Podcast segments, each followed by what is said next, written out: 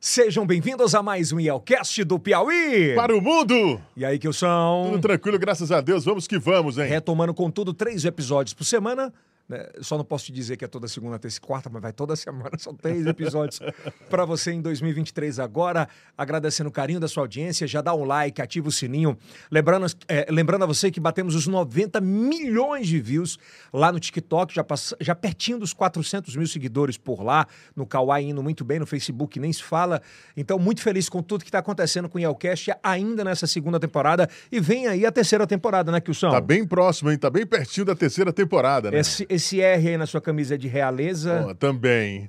Ah. Mas também é de Heron, veste o homem atual. Onde é que eu compro camisas como essa, Kilson? Noroeste, na Noroeste, lojas Noroeste, em todas as lojas Noroeste e também na Heron, no Teresina Shopping. Olha, essa camisa também da Adidas é uma camisa exclusiva Noroeste, você pode comprar em qualquer uma das nossas unidades.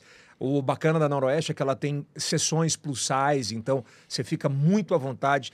Você que é gordinho, que nem eu, para comprar camisas especiais, né? Com certeza. Como diz Naldo, Noroeste. é roupas especiais para pessoas especiais. Alô, papai Rondinelli. Forte abraço. Bom, hoje o nosso bate-papo é muito bacana. Ele, ele tem uma representatividade muito forte em Teresina. Já foi vereador por diversas vezes, advogado, foi secretário de comunicação ah, do município de Teresina, capital do Piauí, e tinha uma relação muito, muito íntima, muito próxima ah, com um dos maiores e melhores prefeitos que Teresina já teve, que foi o prefeito Firmino Filho. Hoje a gente recebe com muito carinho Fernando Sai de uma salva de palmas. Salva de palmas. Obrigado, obrigado. É. Obrigado, é um, é um prazer enorme, uma felicidade. Não só pelo processo de comunicação que vocês nos proporcionam, mas estar aqui de novo com você, Yeltsin, com o Kills, com todo mundo aqui. toda a equipe da. Estação I, no IELCast. Mas antes, eu quero te pedir um favor. Você que, que dá essa moral pra gente, que nos assiste, é o primeiro podcast em TV aberta para mais de 25 estados só no Brasil e para mais de 170 países através do aplicativo Soul, né, em TVs LGs e TVs Samsung. Então, eu quero te pedir se você consome qualquer um desses projetos, ou qualquer um desses serviços, né? Como a gráfica GSJ que está aqui atrás Alô, Maurílio. né, o Esportes da Sorte, ah, enfim, qualquer um dos nossos, eh, dos nossos serviços, eh, dá essa moral, consome esse produto da gente, que é muito importante, que ajuda aqui a manter o Yelcast, né, Kilson? É verdade. Então, dê essa moral. Tá esperando o A quê? Jupi aí atrás, né? É então, olha, verdade. você dá essa moral pra gente, que é muito importante, que é muito bacana, tá? E não se esqueça, estamos em todas as, as plataformas digitais, sejam elas em áudio ou em vídeo, tá legal? E áudio e vídeo também. Bom, a idade chega e aí você tem que colocar o óculos para ler, né? Ele é professor e advogado, formado em Direito pela Faculdade Camilo Filho, tem especialização em Direito Constitucional pela Universidade do Sul de Santa Catarina, tem especialização em Direito Civil e Processo Civil, ah, doutorando, é, doutorando em Ciências Jurídicas e Sociais, professor coordenador do curso de Direito do Centro Universitário Nova FAP, um forte abraço aos amigos de lá, e professor da Escola Superior EASP, correto? Acertei? É isso mesmo. Tá vendo, Tiane? Tua letra tá melhorando. Ele é Fernando Said. Fernando, é, para quem não sabe, Fernando é filho de um dos maiores ícones da comunicação do Piauí. Cipá do Brasil. Acredito que seja. Eu acredito que ele tem um nome registrado na história É, do, Na crônica, dúvidas, né? é, da do crônica jornalismo brasileiro. E não só por isso, pelo nível de conhecimento que ele tem, mas pelas características da fala, do gestual, como de cara, é, é, como de, cara de grandes ícones da comunicação, que eles conseguem é, personificar a forma de falar, a forma de se expressar, e são únicos. Quem é igual a todo mundo não consegue chegar a algum lugar. Ah, a responsabilidade era muito grande de ser filho de um dos maiores comunicadores do Estado, do Brasil, ainda na época do AM. Meio que você é forçado muito- por muito osmose. complicado, É muito complicado. Na verdade, meu pai, o Carlos Said, eu acredito que ele criou um personagem não é? que marcou e que marca a história, não só do jornalismo, mas a história do estado do Piauí. A época de ouro do rádio no Brasil, o papai, sem dúvida nenhuma, capitaneava e liderava todas as informações sociais, políticas, econômicas, futebolísticas no estado do Piauí. E foi capaz de, de transformar a comunicação no nosso estado. Tanto é assim que ele tem, graças a Deus, ainda hoje, em vida, com perfeita autonomia, com uma sobriedade incrível ainda. Quantos anos, Fernando? 92 anos. Gente do céu. 92 anos. ele, ele, ele detém ainda uma capacidade enorme de se comunicar e ainda hoje faz comunicação à maneira dele, é óbvio, Escreve? evidente. Consegue? Não mais. Ele não está mais escrevendo. Desde o ano passado para cá, ele perdeu um pouco da visão. O papai tem um processo de mácula ocular que deriva da idade, do processo, eh, vamos dizer assim, genético e de, e de uso da visão. O papai adquiriu uma mácula ocular que impede ele hoje de fazer as melhores coisas que ele vinha fazendo nos últimos anos, que era ler. Papai lê muito, lia muito e escrever. Então ele hoje eh, já não consegue mais ler com naturalidade nem escrever. A escrita. Mas a, a visão o mas, normal por para ver, para é, os, as os coisas. escritos via áudio ajudam ele? Ou ele não, não, é porque adepto? ele é muito resistente a isso. É, né? É, ele é muito resistente. O papai é daqueles, se você for lá na casa dele e, e- e pegar um livro que ele tem na Um biblioteca... audiobook. Um livro dele, um livro, um livro comum, um livro tradicional. Ele é todo riscado, ele é todo anotado. Eh, nós demos de presente para ele audiobook. Ele não faz uso. Ele diz, eu não sou acostumado a isso. E para E mudar. Se né? ressente muito, mas graças a Deus ainda consegue a visão, assistir televisão, ver fotos, distinguir as coisas. Ele não consegue mais é escrever com naturalidade nem ler, porque realmente a visão ficou complicada. Ainda sobre esse ícone da comunicação do Brasil, que é o Carlos Said, co- como é as tuas primeiras memórias afetivas em relação a- ao trabalho dele de ir para o estádio, ele te levava? Ah, são, são coisas assim muito Tudo. E é, eu, sou, marcantes. eu sou do tempo que eu ia com ele para a rádio, e a rádio naquele tempo era o estúdio, né? E o operador do áudio ficava eh, do outro lado, separado por um vidro. E às vezes ficavam recados pregados nas paredes, nas cabines. Anotações, né? né? Notícias, anotações, informações. E ele, e ele interagia muito facilmente no processo de comunicação com a população e, da mesma forma, também ele se comunicava com o operador. né? O operador. Sim. Então, eu sou desse tempo, do tempo de ir com ele para a rádio, para os campos de futebol, para os estádios, assistir as transmissões e, às vezes, aqui e acolá separar uma briga dele com a torcida. É, é, que ele era duro, né? muito, muito crítico e, e às vezes o. E é como eu disse, ele criou um personagem. É. Muita gente hoje que fala comigo diz assim, "Rapaz, eu ia para o estádio só para ver teu pai comentando, só para mexer com ele.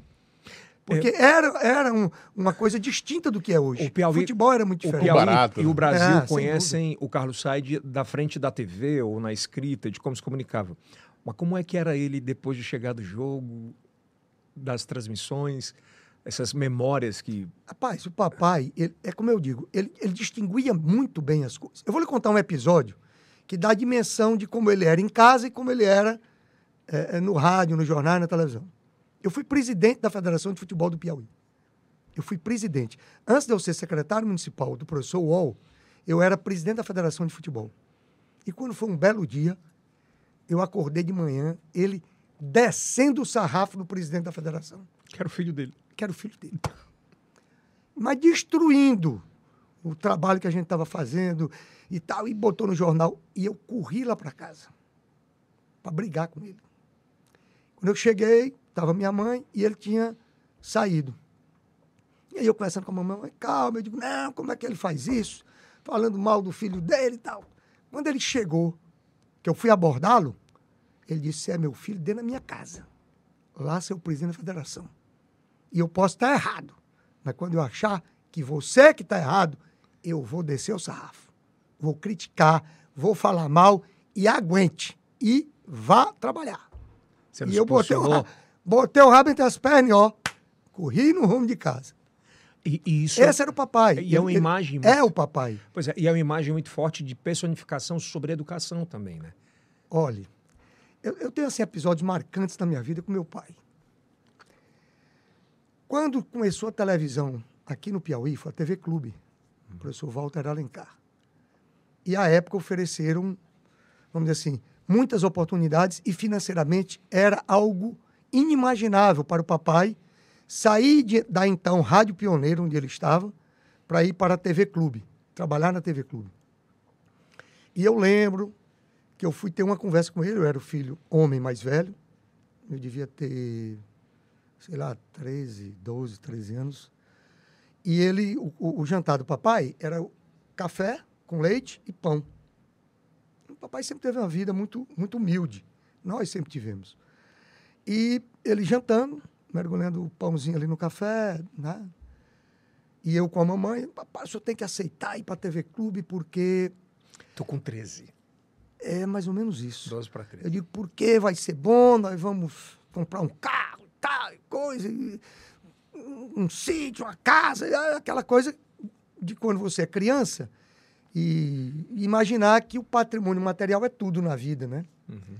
E ele calado. E eu insistindo, eu insistindo, a mamãe, é Carlos, pense, seus filhos. Aí ele olhou e disse, é porque você falou em educação que eu lembrei da história. Ele disse, meu filho, a maior riqueza de um homem educação, palavra e liberdade. Essas três coisas eu estou conseguindo proporcionar para vocês. O resto, Deus dá e você consegue com o trabalho. Eu vou ficar onde estou. A minha liberdade é na Rádio Pioneira. Lá ninguém caça minha palavra, eu digo o que eu quero. E educação, eu estou trabalhando todo dia para dar para vocês. Não me deixe quieto. Então te toca muito, né? Pela representatividade dele como ser humano, principalmente, depois como como patriarca, como pai, né? Os exemplos que ele deu na vida para a gente foram assim inigualáveis, sabe? É, é, do ponto de vista da formação e da construção da pessoa, eu acho que ele tem sido um verdadeiro pai.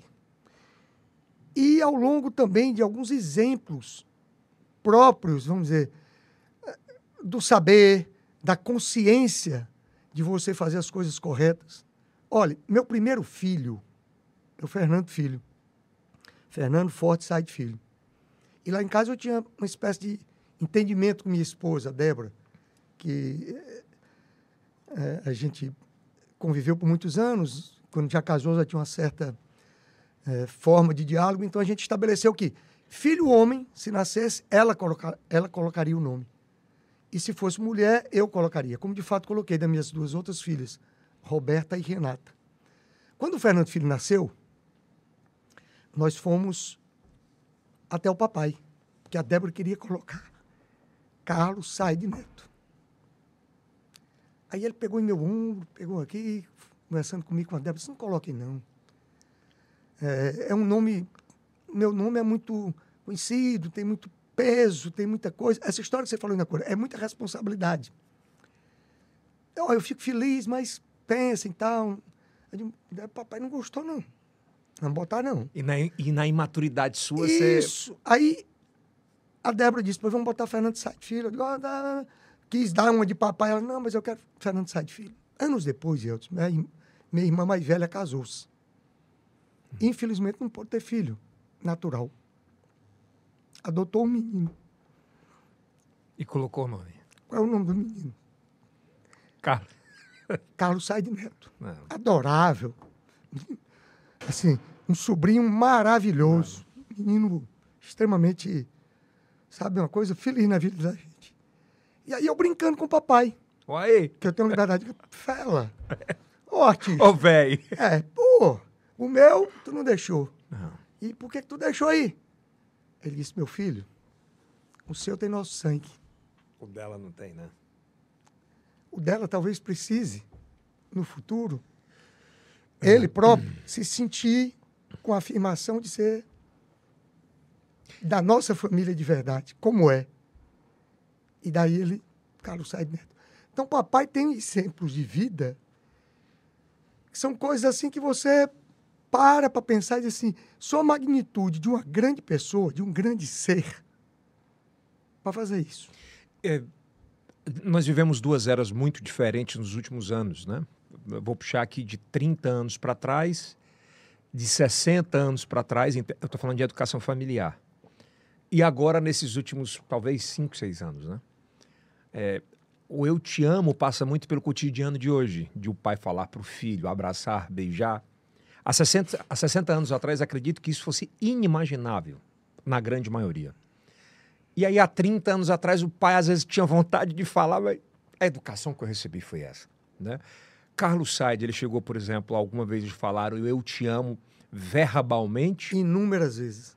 ou valia muito mais a atitude dele? Não, inúmeras vezes. As atitudes você percebe isso, você sente, né?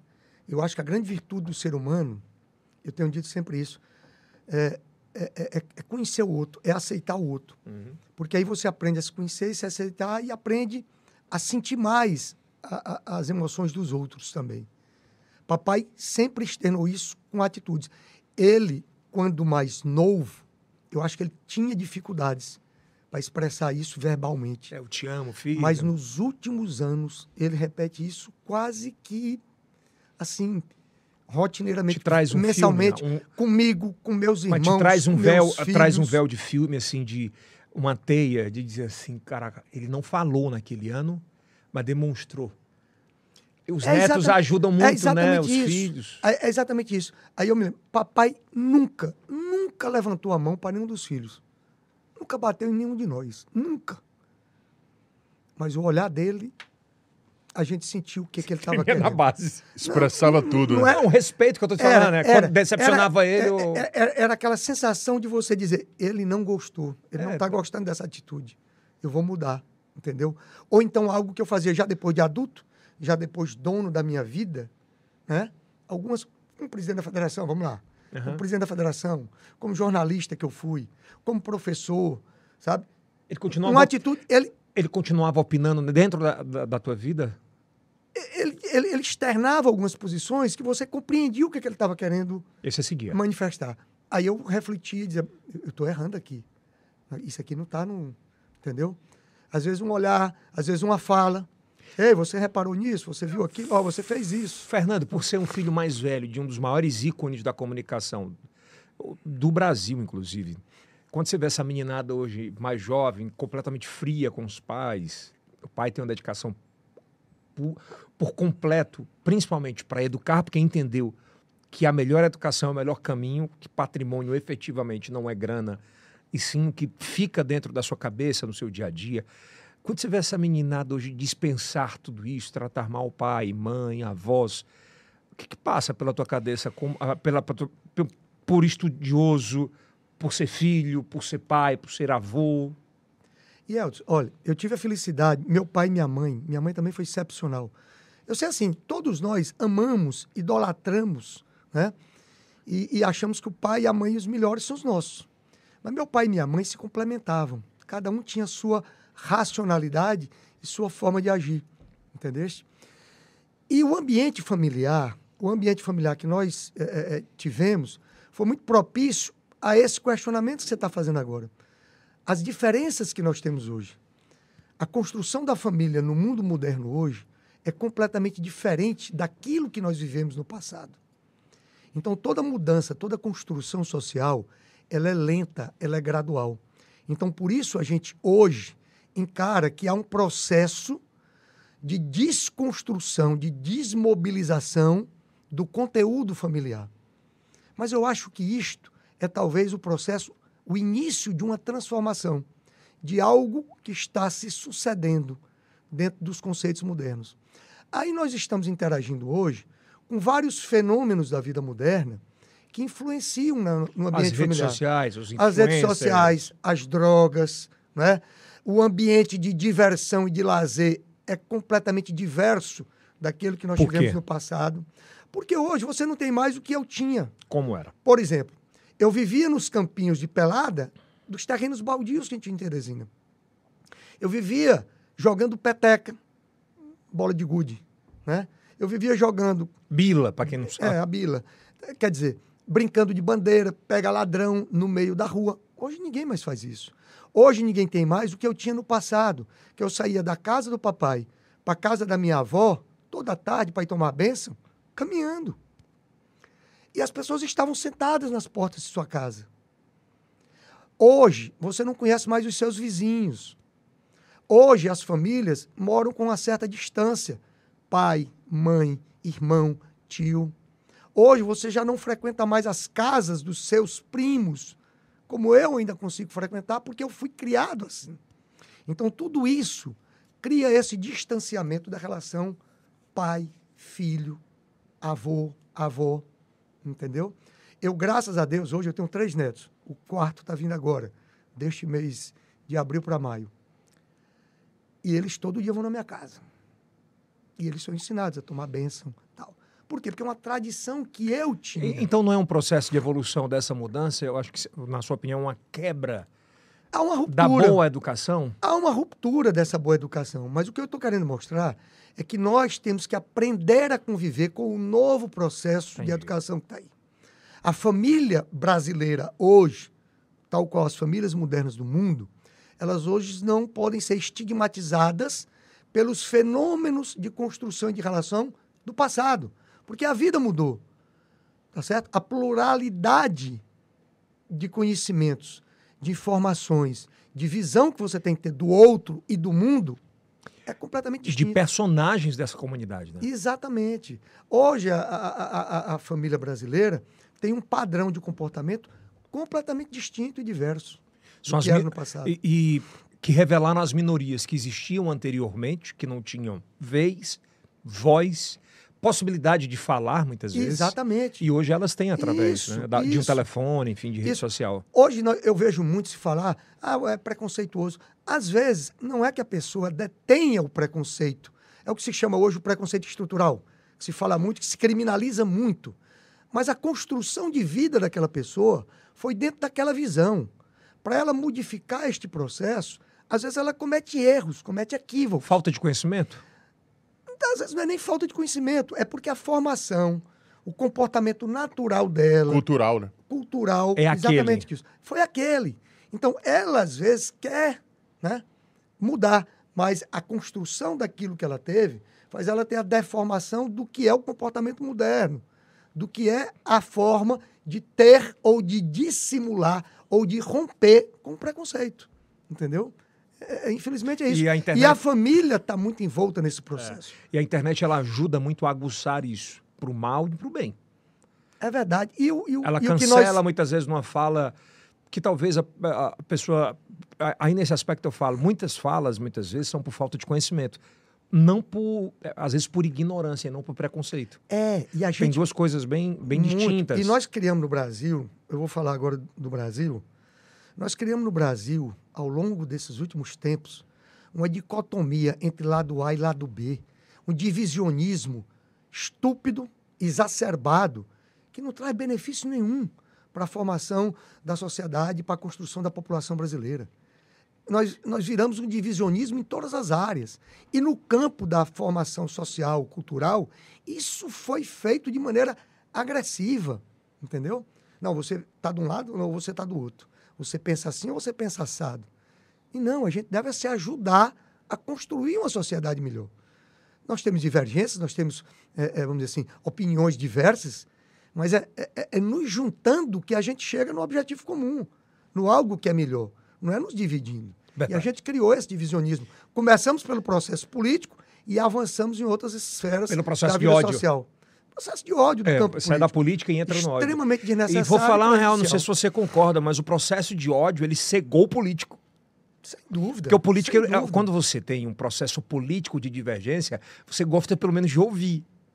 Olha, Tipo assim, eu não concordo contigo, Fernando, mas eu respeito. E quando passa a linha do ódio, ele nem sequer. nem sequer respeita.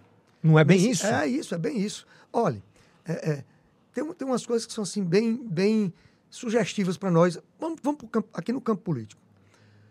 A gente ainda não aprendeu que a coisa pública, que o bem público é um patrimônio nosso, é algo nosso. Se a gente pensar bem, a gente tem uma distância disso, né? O cidadão comum, nós, a gente não liga muito para o patrimônio público. Ele, ele é um tanto quanto distante de nós. Se você fizer a relação daquilo que você tem na sua casa, né, do seu patrimônio perso- personalíssimo, seu carro, sua casa, sua bicicleta, né, Hum. seu brinquedo, aquilo é seu. Mas o bem público, a praça, né, o posto de saúde, não.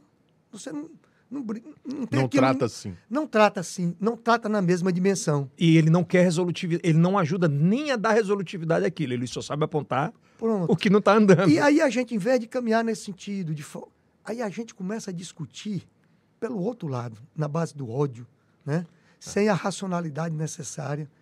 E aí, meu amigo, é, é- é uma, é, como dizer assim, é algo que se torna descrente para cada um de nós. Nós vamos, nós vamos chegar já e já a nessa... política que é capaz de transformar o bem público e fazer isso chegar até nós, fica mais distante. É, fica mais Hoje o poder não é. Hoje o- Mais a, a questão da política não é o poder pelo poder, e sim pela ideologia. Tem muita coisa disso. Se a gente for pegar ah, historicamente, historicamente, isso foi muito confundido. Porque o processo ideológico, tá certo? Ele é uma coisa, como o Yeltsin disse ainda há pouco, que eu vou divergir dele, posso divergir de você, mas ele não pode nos afastar. A gente se respeita. É, é um processo ideológico, não pode nos afastar. Famílias foram destruídas, pô. Então, o que aconteceu é que isto caminhou, de uma certa forma, num sentido tal, que isto passou a ser uma característica, um adjetivo da pessoa. E ao adjetivar a pessoa, você qualificava ou desqualificava. Então, isso é algo que. É pra mim, meio foi surreal. É, é meio muito surreal. ruim, muito ruim. A gente espera que isso comece a voltar, pelo menos, ao normal. É, você Eu foi vereador também. quantas vezes em Teresina? Três vezes. Três vezes. Quando é que a Três. política entra na tua vida? O, o teu pai foi vereador, Não, papai não quis mas recebeu muitas propostas. ó. Muitas, até para ser senador, na época de senador biônico, ele foi convidado. O que- explica para a audiência o que é senador biônico. É, a época, no, no passado, nós tivemos o senador biônico, que era aquele que não disputava a eleição. Ele era indicado por um partido. O- vamos dizer assim, os detentores do poder de então Uhum. indicavam né, O senador. pessoa. Era o senador. E o papai tinha muita popularidade, um homem de muita penetração no De campo muita audiência no Isso. rádio. E ele foi convidado e, não, não, não, não quero. E comigo aconteceu, eu era presidente da Federação de Futebol, tinha exercido jornalismo, eh, e aí o professor Wall fundou o PSDB e lançou-se candidato de forma independente. O professor Wall tinha sido prefeito de Teresina, saiu da prefeitura, deixou o sucessor, que era o Heráclito Fortes, aí rompeu com o Heráclito, separaram politicamente. O professor Wall fundou o PSDB e lançou-se candidato de forma independente, sozinho, sem nenhuma outra força política, sem nenhuma aliança. Quem era o atual prefeito? Era o Heráclito. Era o Heracles. É. E aí ele começou a ir buscar pessoas da universidade. Eu sou oriundo da Universidade Federal do Piauí. Eu, Firmino, não é? Só, só tem um hiato aí que eu Forte. quero entender esse espaço, esse espaçamento. É, você também ingressou no jornalismo ainda cedo. Cedo, cedo, Pois muito é. cedo. Por indicação ou por força do seu pai ou não? Pela paixão Foi de o- ver. Não, foi o seguinte, foi uma coisa natural, uma coisa natural. Eu acompanhava e aí eh, teve um período que ele teve até problema de voz, eu fiquei substituindo ele como comentarista esportivo. Aí quando foram montar, aí eu fui para o jornal, para os jornais. Daí estava na rádio, veio a fundação da TV Pioneira, doutor Jesus Elias Estágio, Uhum. e o Dídimo foi seu chefe do departamento de jornalismo e me convidou para ir para o departamento de jornalismo da TV Pioneira. E daí eu. Sabe por que, que eu te perguntei sobre isso, Fernando? Porque acho que é um tema importante para abordar, é um tema nacional. A, a desconstrução das empresas hoje no Brasil. Em que sentido? Antigamente a gente tinha muito à vontade, é, o Will é novo, não entende ainda muito sobre isso, mas o que isso vai lembrar sobre isso. Quantos presidentes de empresas eram de filhos? Ah, sim, de pai. é. O filho tinha um gás, um negócio absurdo para somatizar com o pai e dar sequência, e dar sequência àquela, àquela ideia. Nos últimos, principalmente 10 anos, isso foi desconstruído de uma forma de que o filho falasse assim: não, eu tenho que ter meu lugar. Meu lugar é na empresa. Eu vou construir a minha história. Eu vou. Como é que tu enxerga essa parada? E tem acontecido muito. A gente tem visto aquele, aquele ditado hoje é muito forte, né? Pai rico, filho nobre e neto pobre. Muitas vezes porque ele não dá sequência a uma história construída de muito trabalho, de muita dedicação de um pai, que ele projeta, obviamente, que o filho possa assumir e dar sequência àquela história. E Elton, o Estado brasileiro, você olhar para o Estado brasileiro, nós somos um Estado patrimonialista por excelência. O Brasil é um Estado patrimonialista por excelência. Né? O Estado Nacional Brasil é muito patrimonialista. Você pode olhar por exemplo, no campo político, você olha pai, é filho, é mãe, é sogra, é, Todo mundo. é- né? Você olha para os tribunais, da mesma tribunais forma. superiores, tribunais de conta, é do campo político, enfim, nós somos um Estado patrimonialista. Nós temos que aprender a fazer esse Estado se abrir mais, sair desse patrimonialismo que, na minha opinião, é ruim. Este, por que, eu estou dizendo isso? Porque esta noção passou para o campo empresarial e para o campo até familiar. as sucessões familiares. Então, esse Então, tu não acha errado quando um pai ele foi deputado, foi o filho, com- dá sequência àquele Se patrimônio político? Moço, se nós tivéssemos isso no Brasil com, com a ocasionalidade, fosse uma coisa ocasional aqui ali, por vocação, mas não, a gente tem é como regra. É É verdade. como regra. E é em todo lugar. São nas câmaras municipais, né, nas assembleias, todo lugar. Se você pegar o ramo familiar, é uma sucessão todo o tempo. Então, isto se transpôs para o campo empresarial, para o campo político. E às vezes acontece da pessoa não ter vocação. A pessoa não tem vocação para ser deputado, vai porque a tradição familiar o conduziu para aquilo. A pessoa não tem vocação para ser empresário e vai porque o pai. Este é o grande equívoco. Este é o gran, grande equívoco. Normalmente, no ambiente da família, você aprende, você tem um pai como espelho, você tem né, um irmão, e aí gosta daquilo e vai e dá certo. No entanto, se a gente olhar também para os órgãos de comunicação, todos, sem exceção, todos, historicamente, desde que surgiu o primeiro órgão de comunicação no Brasil, todos eles eram dependentes do Estado. Viviam sob, tá certo? A tutela financeira. A tutela financeira do Estado. A tutela financeira do Estado. Então, ainda hoje perdura assim. Você não conseguiu esta, esta cisão, romper com isso. Então, talvez quando você faz essas duas junções, você cria essa dificuldade no ambiente da comunicação. Alguns deram certo, outros não.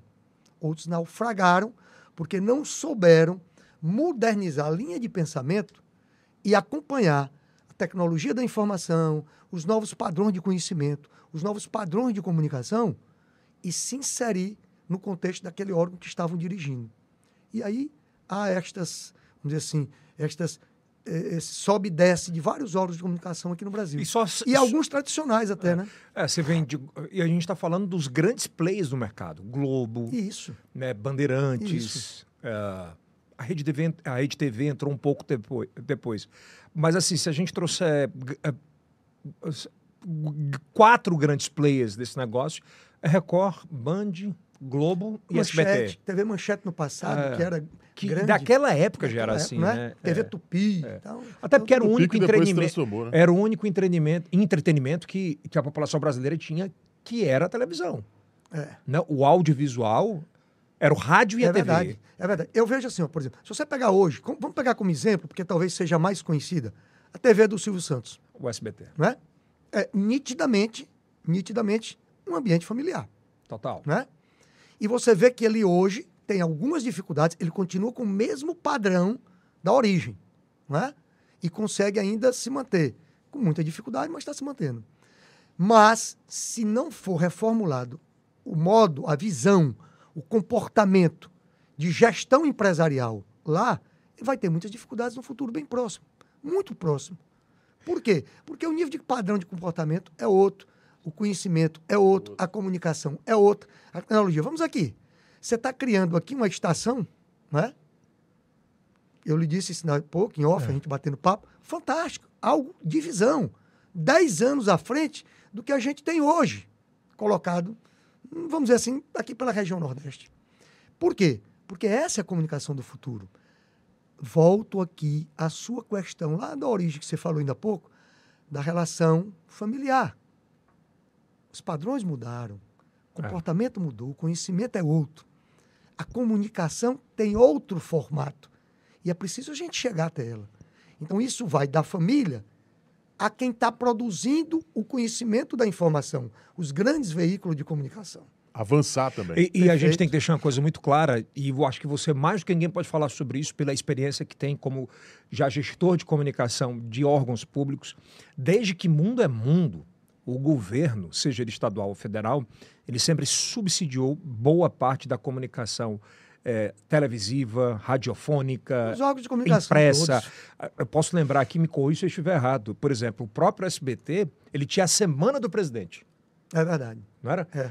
Então, assim, ele tinha um jornal específico para falar como foi a semana do presidente. O que é que muda sobre esse start? A era digital. Né? Por exemplo, e, e nessa história, Fernando, das fake news que a gente que temos sofrido nos últimos, sei lá, nos últimos cinco anos, quatro anos, aí dá uma reviravolta na TV. A TV passa a validar a certificar as verdadeiras notícias. Exatamente. Porque Olha, quem tem concessão não se permite errar. A gente fala. é, é, a gente tem muitos maus do século, né? É. Talvez nenhum deles com a dimensão das fake news. Este é um. Sabe? É assim como se fosse um- uma doença que está Uma pandemia, né? É, que está incrustada no meio social. Mas que eu acredito, honesto e sinceramente, que a gente vai vencê-la. É porque toda mudança, todo comportamento social, ele é lento Muda. e gradual. Ele não é do dia para a noite. Mas tu acha que, por exemplo, Ele vem pa- para as, as concessões públicas, elas são preponderantes, por exemplo, e se fortalecem muito forte, se fortalecem, se fortalecem muito sobre a validação da verdadeira notícia? Não tenha dúvida. As grandes emissoras de televisão, de rádio no Brasil, se ancoraram nisso. Não fosse isso, elas estariam com muita dificuldade vivendo hoje. Se ancoraram ao pegar isso, vamos dizer assim. Você sempre tem um, um mote, né? Qual foi o mote das televisões?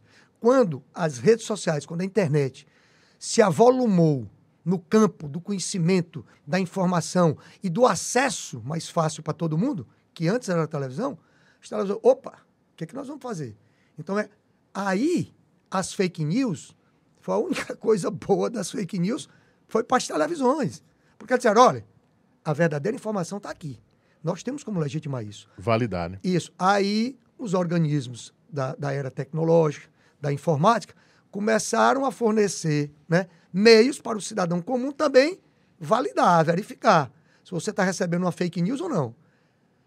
Né? Eh, Você recebe informação por, fei- por, por, vamos dizer, por- pelas redes sociais, você tem como Cara, e verificar é hoje se isso é, é fake news ou não. como- E não passar adiante algo que É, vai e- e é deturpar uma informação com conhecimento. Como o mal por si só se destrói, o ódio, né? Não Então, dúvida. assim, é, o ódio, a, a carreira de televisão e de rádio, ela é, ela, é, ela, é, ela é crescente, ela não é linear. Você começa aqui, quem tem carreira, né? Tô falando de gente que tem 10, 14, 15, 18 anos no ar. Então ela vai crescendo até você chegar no ápice que as pessoas confiam no que você fala. As carreiras de fake news de internet, elas são assim. Você fala uma coisa, você decola, aí você não tem suporte nem estrutura embaixo, nem alicerce para sustentar o que você falou de mentira. E ela vai É declinando. claro. E ela não consegue É subir mais. A gente tem grandes exemplos. O que não é verdade não se sustenta. Ela pode provocar um malefício grande, Muito. muito grande, e tem provocado, mas não se sustenta. Veja, olha, é, eu, eu, eu, assim, eu fui professor, pro- sou professor um bocado de tempo, é, sou da comunicação, sou jornalista, e eu, eu sempre transmiti isso. A maior riqueza que nós temos, o maior fenômeno do mundo moderno, o maior patrimônio que você pode deter, sabe qual é? É o conhecimento, é a informação. E quem te dá o conhecimento é a informação. Então, a minha maior riqueza é o conhecimento que eu tenho. E esse conhecimento eu adquiro como? Com a informação. A verdadeira notícia, um livro, sabe, bem escrito. Uma literatura sobre algo. Isso. É. Aquilo que te dá conhecimento te faz construir algo que você possa transmitir para os outros. Então, isso é valioso demais. E a fake news veio de um encontro a isso. Veio de encontro a isso. Então, nós temos que saber lidar com isso que é algo próprio do que nós temos hoje no mundo moderno, das redes sociais, da informática, não é? desse mundo que nós estamos vivendo. Nós temos que saber lidar com isso. E é por isso que eu digo que tenho certeza que nós vamos Quem- saber nos ver livre desse Fernando, mal. é, um cara de cátedra, você pode falar muito sobre isso, de comunicação, que já está há mais de 30, 40 anos no meio de comunicação? Eu já vou com 62 anos É, de 40 idade, então é. já vão aí 40 e tantos 40 e anos, tantos. que foi com 14 anos Quem, aproximadamente. quem é o pai da fake news no Brasil? Rapaz, é difícil a gente dizer. Agora, tem muita gente que ajudou a construir isso.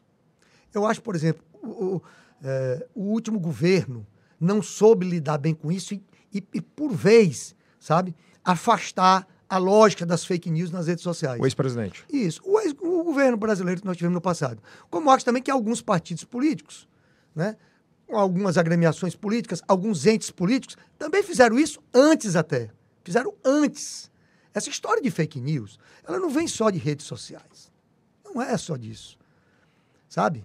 Elas Passa vêm- pelo púlpito, por exemplo, da, da Câmara Federal e do Senado. Passa por vários locais, vá, passa pelos comícios públicos, passam pela, pelas manifestações e pelos posicionamentos de vereadores, deputados, deputados federais, senadores, enfim, pessoas que no passado se aventuraram no campo político sem ter a dimensão exata do que isto representa para um país, para um povo, para uma sociedade.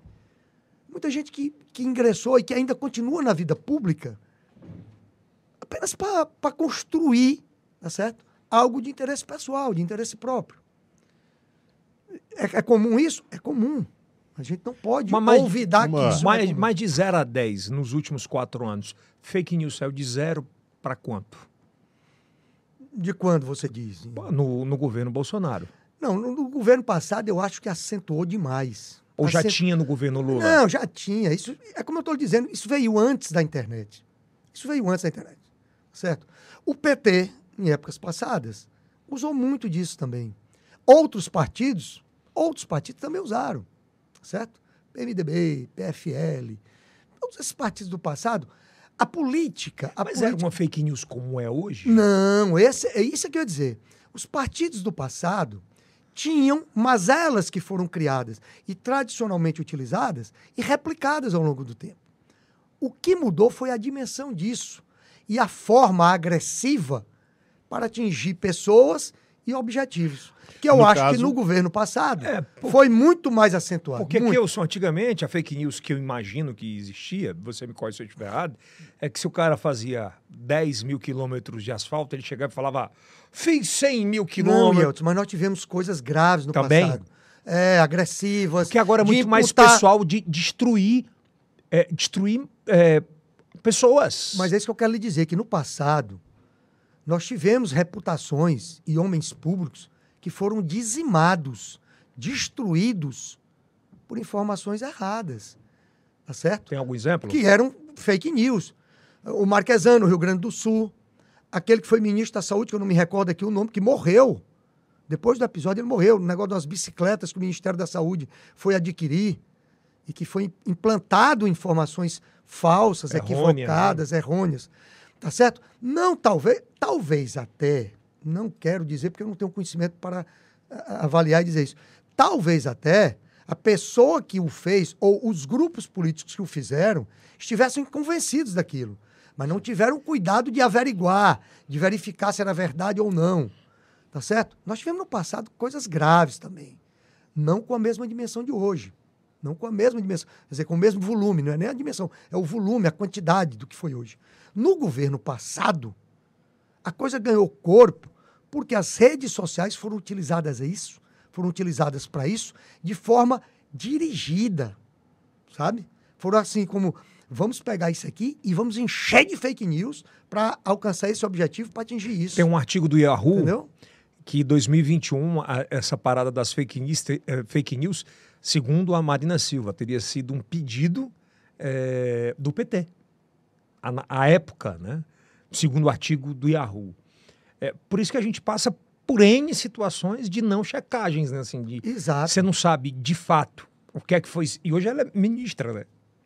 Olha, eu digo assim, a, a- gente, a gente também não pode ficar trazendo isso para o campo, dizer, não, foi, foi político A, político B, foi partido A, partido B. Vários entes políticos, certo? Vários grupamentos políticos, vários agentes públicos fizeram isso no passado. E alguns adotaram isso como regra no presente.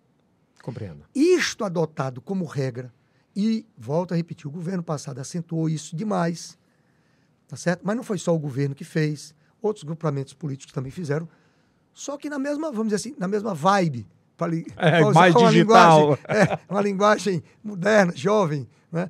Na mesma vibe. E aí não se respeitou a sensibilidade alheia, É. tá certo? A As vida alheia, as reputações alheias, tudo por interesse político. Sem sombra de Quer dizer, dúvida. isso é algo mesquinho, pequeno e que, e que, como é conhecimento e informação, prejudica a formação da nossa população. Porque quem vê fazendo. Quer fazer igual- cara lá está fazendo. É. É. o presidente da República, é o deputado, é o senador, é o dono do, do- da televisão, é isso aqui. Eu também vou fazer aqui. Cara, é, o que o senhor Entendeu? nunca mais tinha Então visto. isso é um- eu um nunca, negócio per- Há muito tempo eu não ouvia muito algumas palavras serem é, proferidas, principalmente contra mulheres, que é vagabunda, Se, se jornalista, né? Vagabunda. Se fosse homem, era vagabundo ladrão. Era um negócio assim Todo surreal, acha- cara. se achou no direito de, de agredir falar, as pessoas, de agredir, de é, falar, isso. tá certo? Isso, isso é algo assim, Isso é anormal, tá, deseducador. É, isso é anormal. deseducador. E não é a grande a- o maioria. po- é isso que eu ia dizer, o povo brasileiro É. não é afeito a isso. Tá certo? A nossa tradição, a nossa cultura não é afeita a isso. Nós não somos guerrilheiros entre nós. Mas nós estamos nos Exatamente. tornando por força de um posicionamento e de exemplos dado lá de cima. Dado lá por cima. Professor, qual o tamanho do prejuízo é, de uma fake news como a de se você tomar vacina, você vai se transformar em um jacaré? Jacaré. absurda. Absurda. Ela é tão absurda que não, se- que não chega a ser verossímil nem na afirmação. Eu não acredito de sã consciência que ninguém acreditasse nisso. Pois é, mas um presidente Tá falou. Pois é isso que eu estou dizendo. Inverossímil, uma coisa absurda, sabe? E aí, quando você diz assim, é um homem público, eu não vou nem dizer que é presidente da República, um homem público, qualquer que seja ele, com uma afirmação dessa, deveria ser chamado e dizer, meu parceiro, vá fazer um tratamento, vá se cuidar e depois você volta para a vida pública. Imagine um presidente que é exemplo, que é espelho para todo mundo. Então, essas coisas no Brasil se tornou comum. Se tornou comum. E isso era repetido. Em tom de brincadeira, em tom de galhofa, e ganha corpo. É a velha história de que diz que uma mentira contada por várias vezes termina se tornando a verdade. Mas isso é principalmente para quem conta. Quem conta é que passa a acreditar primeiramente. E aí, Fernando, você sai de três mandatos. Quatro, três. Três mandatos, Três vereador. mandatos. E aí você ingressa numa campanha eleitoral, posteriormente, com Firmino Filho, que antes da pandemia todo mundo falava e era unânime, ele coloca quem ele quer. Ele tira do bolso pelo tamanho do- da gestão que ele vinha fazendo e do que ele tinha feito. Né? Pelo tamanho do ser humano que ele era, de dedicado, e que tinha uma paixão exacerbada por cuidar do povo de Teresina. Isso, é- isso acho que nem, nem quem não gostava dele não pode falar. É, ninguém pode falar Apaixonado sobre ele. Né? Ele vivia Teresina. Tanto é que perdeu muita coisa, até na vida pessoal, sobre, sobre isso. E aí chega a pandemia. Você imagina que é uma. Estou falando sobre responsabilidades, né? Você imagina que é o dilema de alguém que é apaixonado pelo, pelo seu povo, que se depara com uma, pessoa, com uma situação completamente escura, escura, que ninguém sabia como iria funcionar, numa gestão que era extremamente bem avaliada, isso também ninguém pode negar, e que tem, e toma atitudes extremamente, é, extremamente Impopulares. impopulares. Populares. É, se a gente olhar Bolsonaro, presidente Bolsonaro e prefeito Firmino é Filho, uma distância é, enorme é assim, de posicionamento. é, foram totalmente Completamente, diferentes, Completamente. né? completamente. Então ele, ele aprovou a ciência, ele acreditou na ciência, na verdade, e chamou um comitê de cientistas, de estudiosos sobre isso, enquanto o presidente não quis falar ou não quis seguir isso. E perde uma eleição que todos falavam que era uma eleição completamente ganha. Naqueles bastidores, né, no bastidor em específico, o que é que passa ali naquele momento? Qual era o Firmino que você via e qual era o, a, o que é que você via na equipe? E Elton, eu vivi aquilo ali intensamente com o Firmino. Eu- nós normalmente saíamos de casa às 6 horas da manhã, íamos para a prefeitura e voltávamos meia-noite e meia. Invariavelmente era esse horário. Todo dia. Todo dia. Todo dia. Segunda a segunda. Lá, se- domingo a domingo. De domingo a gente ia para lá. Firmino se comunicava com o mundo todo. Firmino estudava. Firmino se dedicava. E ele era, vamos dizer assim, incondicional nas posições que ele, que ele tomava. Ele ouvia, ouvia técnicos, médicos e tomava aquelas posições. Algumas até divergiam um pouco, tal, mas é, ele era o grande líder e eu confiava muito no que ele no que ele apontava, os caminhos que ele, que ele apontava. E ele tomou decisões, como você bem disse, muito impopulares. Mas eu vou contar um episódio que foi uma noite em que tinha aquele negócio da, da, da, da taxa móvel. Quando, quando subia Isso, a morte. taxa móvel, e a gente tinha que ter um controle daquilo, e ele. E aí tivemos reunido com as, com as equipes, com os médicos, algumas pessoas que estavam ajudando. Não vou mencionar nome para não me eh, cometer aqui, esquecer algum, mas enfim. E aí as pessoas disseram, olha, é, é preciso intensificar isso, é preciso fazer. E aí o governo federal estava liberando, e aí aqui, acolá, e ele bateu na mesa. E aí foi um, E aí depois ficamos só nós dois, e ele chorando, Chorando. que era difícil. Coisa difícil você ver. O Firmino correu uma lágrima. Assim, ele era um homem muito forte, um cara determinado. Um cara que eu não, não conheci ninguém igual. Um conhecimento fantástico e uma capacidade de liderança incomum. E que tinha conhecimento de tudo que você abordasse, qualquer tema, ele tinha uma capacidade de refletir sobre aquilo. E era assim, com, com lágrimas nos olhos, os olhos marejando, disse: Eu posso perder meu mandato. Eu sou capaz de perder minha vida, mas eu não vou deixar de fazer o que eu tenho que fazer. Eu tenho é que proteger Teresina. E eu acho que é isso aqui. E eu vou fazer o que minha consciência manda e o que os técnicos que estão ao meu lado aqui estão me mostrando. Se ele não tivesse feito, quantas pessoas teriam aí, morrido aqui? e aí, eu não sei, eu é tão difícil avaliar isso, é tão difícil. Eu vou dar uma explicação. E aí, ele ligou para a presidência da República. E foi atendido lá por alguém da assessoria. E aí disse muitas coisas com respeito que era devido, tá certo? E, e- e- tentando reverter algumas informações que tinham chegado de que eh, Mas com o presidente Bolsonaro? porque é com a presidência da República, com o governo federal, com as medidas do governo federal. E aí tipo, é é um orgulho falar isso, porque era um orgulho ter o Firmino como prefeito. E aí de lá vem assim, uma espécie de dizer, olha, não, não é bem assim, porque a gente vai liberar recursos para isso. Eu preciso de recursos é para isso aqui. Ou libera os recursos. Porque qual era o grande problema que nós tínhamos? Teresina sempre teve uma saúde de excelência. Sempre. Sempre teve. Não está tendo agora, mas sempre teve. E os padrões internacionais de saúde pública, todos Teresina estava dentro dos padrões. Então nós tínhamos leitos adequados para a nossa população. Só que nós iríamos enfrentar, estávamos enfrentando, uma pandemia, que, como você bem disse, ninguém sabia as consequências e como ela ia chegar até aqui. E, de repente, o que a gente via na televisão e o que nós tínhamos de informação e que a gente via em todos os lugares do mundo era que estavam faltando leitos nos hospitais. Aí eu lhe pergunto, você acha que a cidade da Europa não tem leito suficiente para atender a sua, sua população? Tem. Estados Unidos? Isso. Só que ali era uma pandemia, era uma coisa incomum, anormal, em que as pessoas chegavam aos hospitais, os leitos estavam todos ocupados. A demanda normal estava muito, muito, eh, vamos dizer assim, superior. Talvez seja no- nos últimos anos da história do Isso. mundo que o cara podia ter um bilhão ou ter É. 10 reais na conta. não ia adiantar de nada, não ia encontrar leito. Então nós precisávamos de ter novos, ter novos leitos, hospitais, respirador. Nós tínhamos aqui nos hospitais, mas nós não tínhamos, como lugar no mundo nenhum tinha, daí porque você não conseguia comprar respirador, daí porque muita gente ganhou dinheiro com, com isso. Ficou bilionário. Exatamente.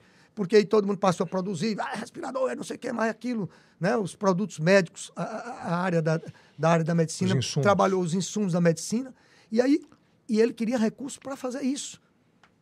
Não, tem que abrir, tem que fecha. Aqui nós vamos fechar. E aí vai reunião, vem reunião, faz reunião. Teresina vai fechar. E aí, foi um- esse foi um dos fatores também para eu reputo para a eleição. Se você pegar um bairro da cidade de Teresina, da periferia, de 20 casas que você tem, 10 são comércio. E durante a pandemia ficaram fechados. E qual é a satisfação que eu tenho com alguém que fecha meu comércio por um É, e, decreto? é, e é muito. Então, tem, isso- tem uma imagem muito emblemática do dia que acho que foi a, não sei se foi a Trans que fecha um comércio e aquilo politicamente foi muito usado Guarda contra, municipal. Foi um guarda municipal, foi usado inclusive Isso, foi. contra a imagem Foi, dele em foi, específico, foi, foi, né? foi, eu lembro, eu lembro. Cara, ele chorava em ver essas. Ele Você me disse que era muito duro, mas parece que nesse Era. período ele. Não, nesse, nesse ele, ele, ele, ele, ele, ele- ele teve muitos é, vamos dizer assim, Momentos- momentos de emoção, de emocionalidade. Às vezes conversando com amigos. Ele, Firmino era um homem limpo, claro, de palavras francas.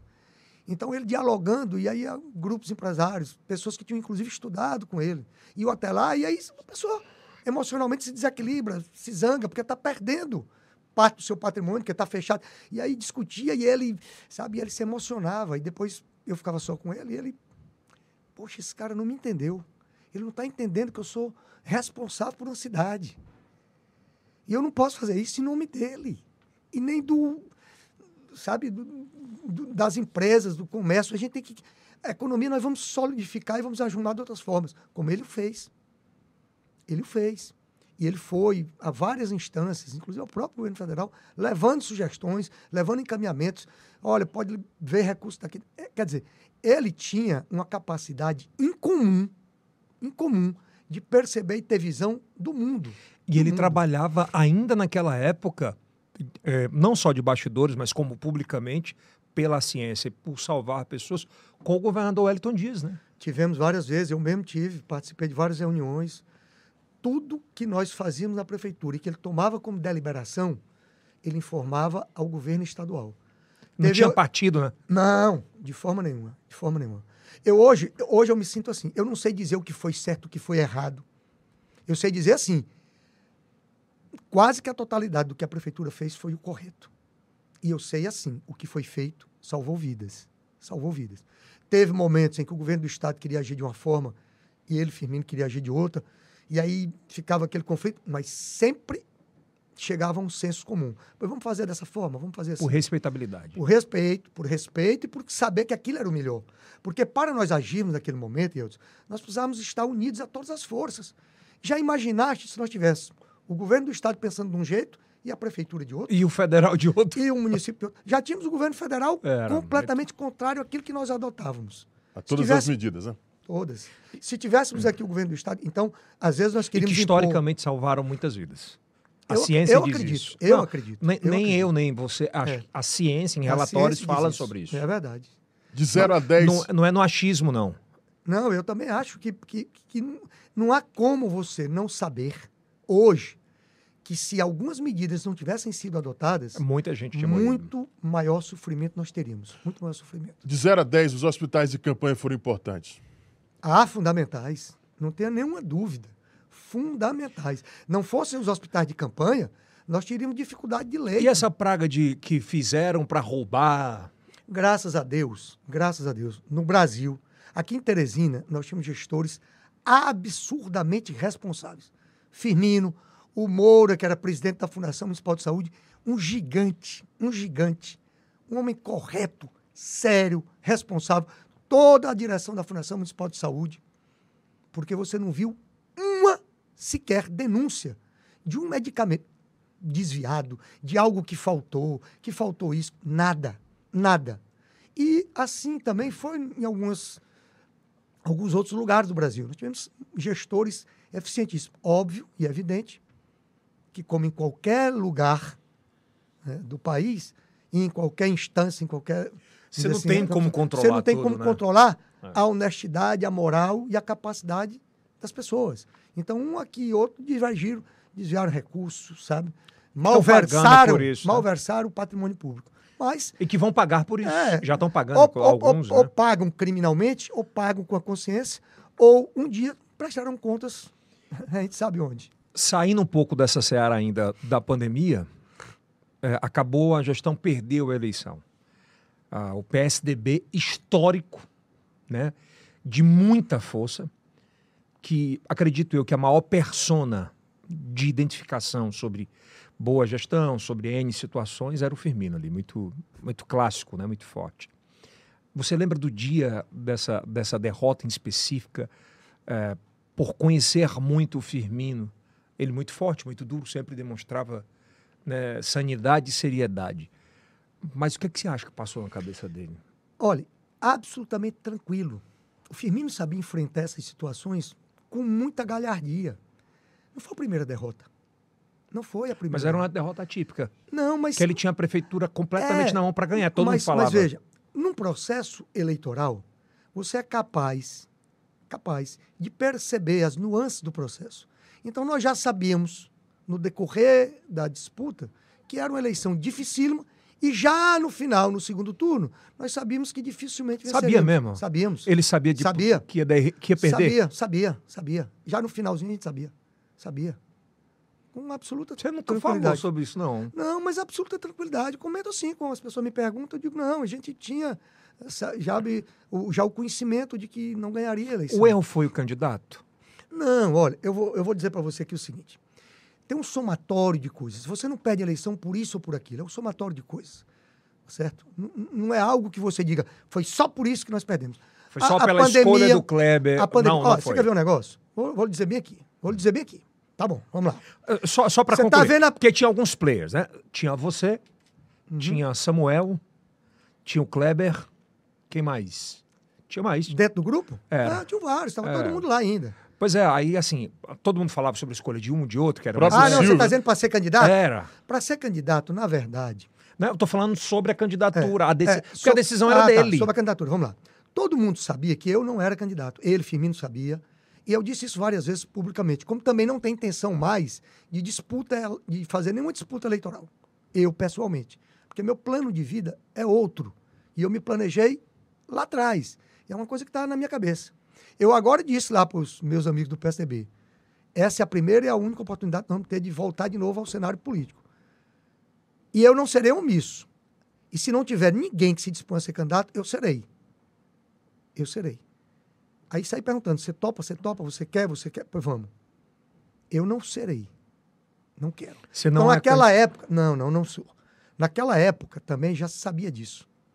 Então tinham algumas pessoas que estavam pleiteando. Então vamos lá, os o players. Kleber, Kleber o Samuel. Samuel. Na reta final ficou o Kleber, o Samuel, o Washington Bonfim e o Charles Silveira. E que são nomes extraordinários de, da- de um lado inte- Isso. intelectual e político. O né? Washington Bonfim, um técnico Tanto é tá gabaritadíssimo. agora, né? Professor Charles Eu Silveira. não conhecia o Washington. É um, E eu fiz dois Brilhante. podcasts com ele, eu fiquei encantado com. enquanto pessoa, É. enquanto técnico, enquanto professor. Extraordinário. Sabe? Um amigo É. muito, muito E, e vou um além. cara que merece. Que É, eu vou merece além. Ele não, onde ele, está. ele não é nível local, assim. Ele é um cara muito. Não, ele está muito, ele tá muito a- acima. É, Talvez. Acima da média, né? Talvez. Total, olha, se total. você me perguntar, talvez, do grupo político que nós. que eu ainda o considero do É, grupo tá. político, é. ele seja o que mais se assemelha à Ao capacidade do Firmino, Firmino. de gestão. Conhecimento Ele é e gestão. muito fora da Ele é curva. muito bom, fora da curva. Total. Gosta é um, é, um, é, um, é um técnico muito qualificado. Muito qualificado, que eu espero que um dia possa estar gestando alguma coisa aqui é, como grande líder no, no Você estado já do tá lançando ele. Não, não, eu digo um dia. Não, tô, Mas eu porque- tenho que é porque- perguntar. É porque ele tem capacidade. Total. Gostaria muito que ele fosse prefeito e governador. Prefeito de Teresina, governador do estado, eu gostaria demais de ver o Washington nisso, porque acho que ele tem qualificação para isso. Como outros que eu não tenho muita proximidade, podem ter também. Podem ter também. Tanto no meu partido, como é o caso do Luciano Filho, como em outros partidos. Que também é um cidadão Como de em outros bem, partidos, do- como tem no Ah, PT, como tem no PMDB. Yeltsin, tem gente boa. Em todo em lugar. todo lugar. Vamos, vo- Às vezes você está mais próximo de um. vamos voltar É para nossa. Vamos voltar ainda para essa, pra essa narrativa para a gente chegar onde eu quero chegar. Pronto, então, naquela, na- na- ali naquele momento, tá certo? Os fatores de convergência que levaram o Firmino a escolher o Kleber foram diversos. Qual foi o principal deles? É que era a educação, era o grande Pelo sucesso que teve. isso. E como nós estávamos enfrentando a pandemia, e aí eu vou dizer agora aquilo que você eh, fez a sua interlocução aí, e eu. Veja, a Prefeitura de Teresina está lançando agora uma campanha no rádio e na televisão.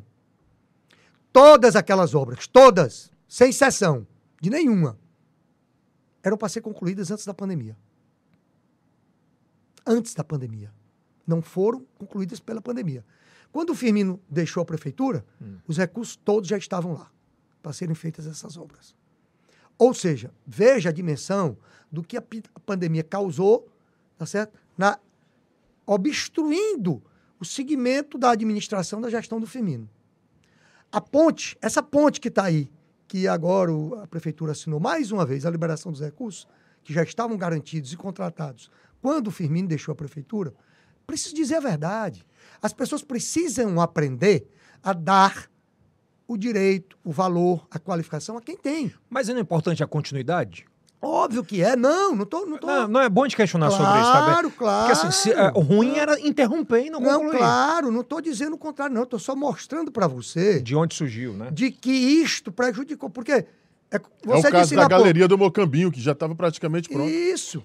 A, a pandemia interrompeu a gestão administrativa da cidade de Teresina no campo da realização das obras. Então, o Firmino perdeu a eleição Nó- por ó, conta teve da a pandemia. pandemia, teve o desgaste natural. Há mais de 25 anos É. que nós estávamos à frente da prefeitura foi a de principal Teresina. bandeira, né? Tá certo? Então, É. isto tudo. Aí tem, tem um componente do candidato, sabe? Tudo, tudo, tudo é um caldo que faz o processo Ah. eleitoral. Então, no finalzinho. Mas não é já- só o Kleber. O Kleber é um grande Não, é. técnico, um grande gestor. Era um candidato que poderia ganhar as eleições ou em outras circunstâncias. Mas, ele poderia. é, é- mas eu te pergunto de verdade, ele é um técnico ou é político?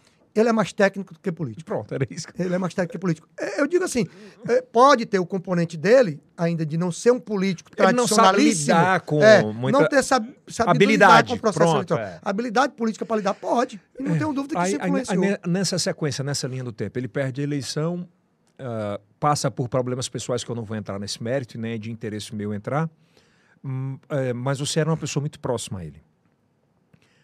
Depois da eleição, ele, ele, de certa forma, ele se guardou em determinadas situações? Assim como que você diz no campo Ele- político. ele- de- Não, tudo. Não, olha, deixa eu lhe dizer. Firmino- Terminou a eleição. Ah, Ponto. Fi- Pronto. Ele estava absolutamente tranquilo. Ele ria, às vezes. Né? Firmino, ele era tão, eh, tão consciente, tão firme nos propósitos dele, tão cioso da responsabilidade dele como prefeito, que ele acolhia as, as, vamos dizer assim, as derrotas, os contratempos políticos com muita naturalidade. Ele às vezes ria, eu, ele, Kleber, depois da eleição, conversando. Aí a gente relembrava algumas coisas da campanha, ele ria. Aí ele relembrava conquistas de outros que eram contrário a ele, e ele dizia, é, mas o cara teve mérito aqui. ali." Quer dizer, ele, Ele era- entendia o jogo. ele entendia o jogo. O Firmino sabia entender o jogo. Coisa que às vezes eu não. Eu dizia para ele muito, muito. Disse isso várias vezes. Firmino, tu és absolutamente racional. E eu sou mais emocional. Aí- Talvez a gente fosse. É, eu vou, vou fazer uma segunda pergunta que eu acho que é, é pontual e importante. Será se a ficha caiu para ele definitivamente do- de tudo que tinha acontecido só depois da posse do, do Dr. Pessoa? Não, ele- eu continuei todos os dias. Todos os dias eu estava com o Firmino. Na véspera do acontecido, do falecimento dele, eu fiquei com ele até 9, 9 e 15 da noite. E Tu notou, Saí para casa dele com ele. tu notou alguma coisa diferente? Não, em absoluto. Firmino era um, ele era um cara tão forte. Firmino ele, era- ele era muito contido. Você teve a oportunidade de estar com ele. Ele não era uma pessoa muito aberta. Ele era muito Ele era demais introspectivo. ouvido que... É, ele ouvia muito, falava pouco, não é? É. Falava muito quando ele tinha que falar e, E ele quando ele tinha intimidade É. para falar. quando ele tinha intimidade ou em alguns outros. Mas ele era muito introspectivo, ele era muito tímido, não parece, mas ele era muito tímido. Então, ninguém, ninguém que esteve com ele em todos esses. E eu, e eu convivi com ele depois da eleição, a gente se via todos os dias. A gente estava planejando a candidatura dele a governador, fazendo plano de governo, trabalhando. Então ele seria o candidato natural Ele contra era o- Rafael. Ele era o candidato. E ele era candidato. E me, me desculpe aqui o, o, o brilhante governador que nós temos, pessoa admirável. Torço muito para que ele faça um Tem belo, se revelado... faça um belo governo, porque é muito inteligente, muito amigo do Firmino. Se pareciam até nas linhas É. de pensamento os dois. Estive em reuniões com ele, com o Firmino. Gosto demais dele. Torço para que ele faça um grande governo, porque piauiense que sou, quero que meu estado cresça, se desenvolva. Mas eu acho que o Firmino ganharia a eleição. Eu acho que o Firmino ganharia a eleição. Então, depois de sairmos da prefeitura, E quem ganharia, na verdade, era o Piauí Independente que é, ganhasse, eu, né? eu, eu acho até que o Rafael seria governador um dia, mas essa seria do Firmino. Mas de- é, o destino foi esse É. e que assim seja. De um dia fatídico. Você lembra Não, não. Eu, eu tive com ele até nove e meia no dia no dia anterior? anterior. Tem algumas lembranças assim. Muito fortes? Qual, qual, é o, celular está ali. E Qual- no meu celular, qual a última imagem que você tem que ele falou contigo? e Elton, nós íamos descendo a escada do escritório que a gente estava. Era o mesmo lugar? E minha esposa já tinha perguntado se eu ia demorar, porque jantar, sair, alguma coisa, não me lembro bem. Era uma segunda-feira, 5 de abril. E aí eu olhei no meu celular, tinha uma foto da minha neta. Minha neta mais nova, a Vitória.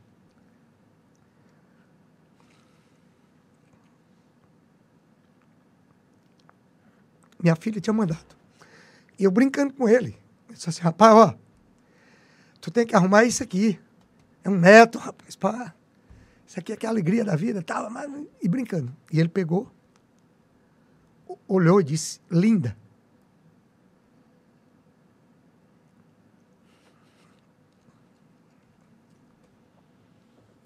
Parece uma princesa. E minha filha tinha um hábito de, desde que engravidou, fazer cartas para minha neta. Cartas para Vivi. Depois da morte do Firmino, eu contei esse episódio para ela. Ah, tu mandaste a foto. Foi uma das últimas coisas que eu falei com o Firmino. E ele disse que ela era linda, parecia uma princesa. E aí minha filha escreveu uma cartas. Eu estou no celular. Cartas para Vivi. Foi publicada no jornal Meu Norte. Acho que o Arimatea Carvalho encontrou comigo e eu estava muito ainda, como estou agora, emocionado, e ele pegou, viu e pediu. E publicou até no jornal Meu Norte. Minha filha escreveu Cartas para Vivi. História de um príncipe. E aí, então foi uma das últimas coisas que eu falei com ele. Foi isso. E, ele olhando foto e aí minha tu lembra da imagem dele indo embora? Lembro. Ele normalmente ia comigo. Ele não gostava de dirigir, não. E ele ia comigo, obrigado. E ele. Nós descemos a escada, estávamos eu. É, foi no mesmo prédio? Não, não, não. Era um escritório Aham. do. que hoje é- era e é do, do João de Deus, que era meu secretário executivo. Aham. Um menino brilhante, Aí vocês descem a formado escada. em Direito, que hoje faz, é acadêmico de medicina também. Um Olha. cara excepcional, um, um jovem promissor. E, a gente, e, e ele tinha esse escritório e a gente ia para lá. E aí nós descemos a escada e eu achei que ele ia comigo no meu carro, porque eu ia dirigindo, minha casa é perto da dele, um quarteirão. Aí ele disse, não, eu estou de carro. Achou estranho? Rapaz, na hora não. Hoje, hoje, Uhum. porque ele, ele. Aí eu. Eu digo, tu vai de carro? Rapaz, tá dirigindo. Rapaz, tá bom demais, brinquei. Ele foi pro carro. Ele passou um minuto, um minuto e pouco, parado, com a porta do carro aberta. Eu na frente, no meu carro, esperando ele sair, porque aí eu ia atrás. E ele olhando para a janela do escritório. E a Iranildes na porta, assim, esperando. Iranildes era a secretária dele. Pessoa também magnífica, séria, correta, leal ao Firmino, muito querida por todo mundo na prefeitura.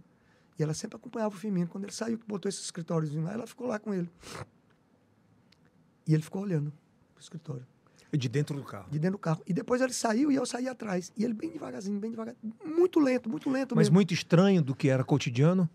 Estranho, porque ele, não- ele descia brincando, falando, entrava no carro, embora, e ia sempre com a gente. A, muda, a modificação foi essa. A mudança foi essa. Mas dele, ele nesse dia ele estava. A gente conversou sobre. Ele estava introspectivo. aspectos. Tava, tava, tava. Tava introspectivo, mas era o natural dele. Firmino, ele, ele Mas eu te pergunto, com você, ele era. Com, com, galera, com vocês mais próximos, ele era mais. Era, mas também ele tinha o jeito próprio dele. A natureza do Firmino, ele era muito fechado. Mas ele conversava e ele estava conversando. Ele sentou no sofá, eu sentei numa cadeira. Outros dois amigos. Tu e lembra muito bem desse dia. Lembro. É, mas lembro bem, lembro bem. Aí no outro. Aí, geralmente vocês falavam como no dia seguinte? Todo dia ele me ligava de manhã ou de tarde. Aí no dia seguinte de manhã ele não ligou. Mas eu não achei que ele estava em Mas alguma... não. Todo dia ele ligava. Todo dia ele ligava. E aí, não sei o quê, o que tá fazendo? Bora ali, bora, não sei o quê. Assim, às vezes, pra nada, Aí às vezes achou perguntar estranho? coisa. Não, não achei, porque o Firmino era um cara que ele, ele, ele, ele, ele tinha muitas relações, ele, Uhum. ele tinha muita... Ele, ele não parava. Aí também tu não insistia muito até para deixar o, ta- o tempo dele. É, no tempo dele. Às vezes ele... É, no dia do caso, eu me lembro bem, me recordo bem sobre isso, quando as primeiras pessoas a chegarem, lá foi você. É, Como é que foi aquela tarde? Alguém me ligou. Você não sabe quem foi até hoje? Não, rapaz, eu sei. eu- É porque logo em seguida me ligou a Luci. Fernando, o Firmino tá aí. Foi que eu... Você soube, tá, estão dizendo isso, né?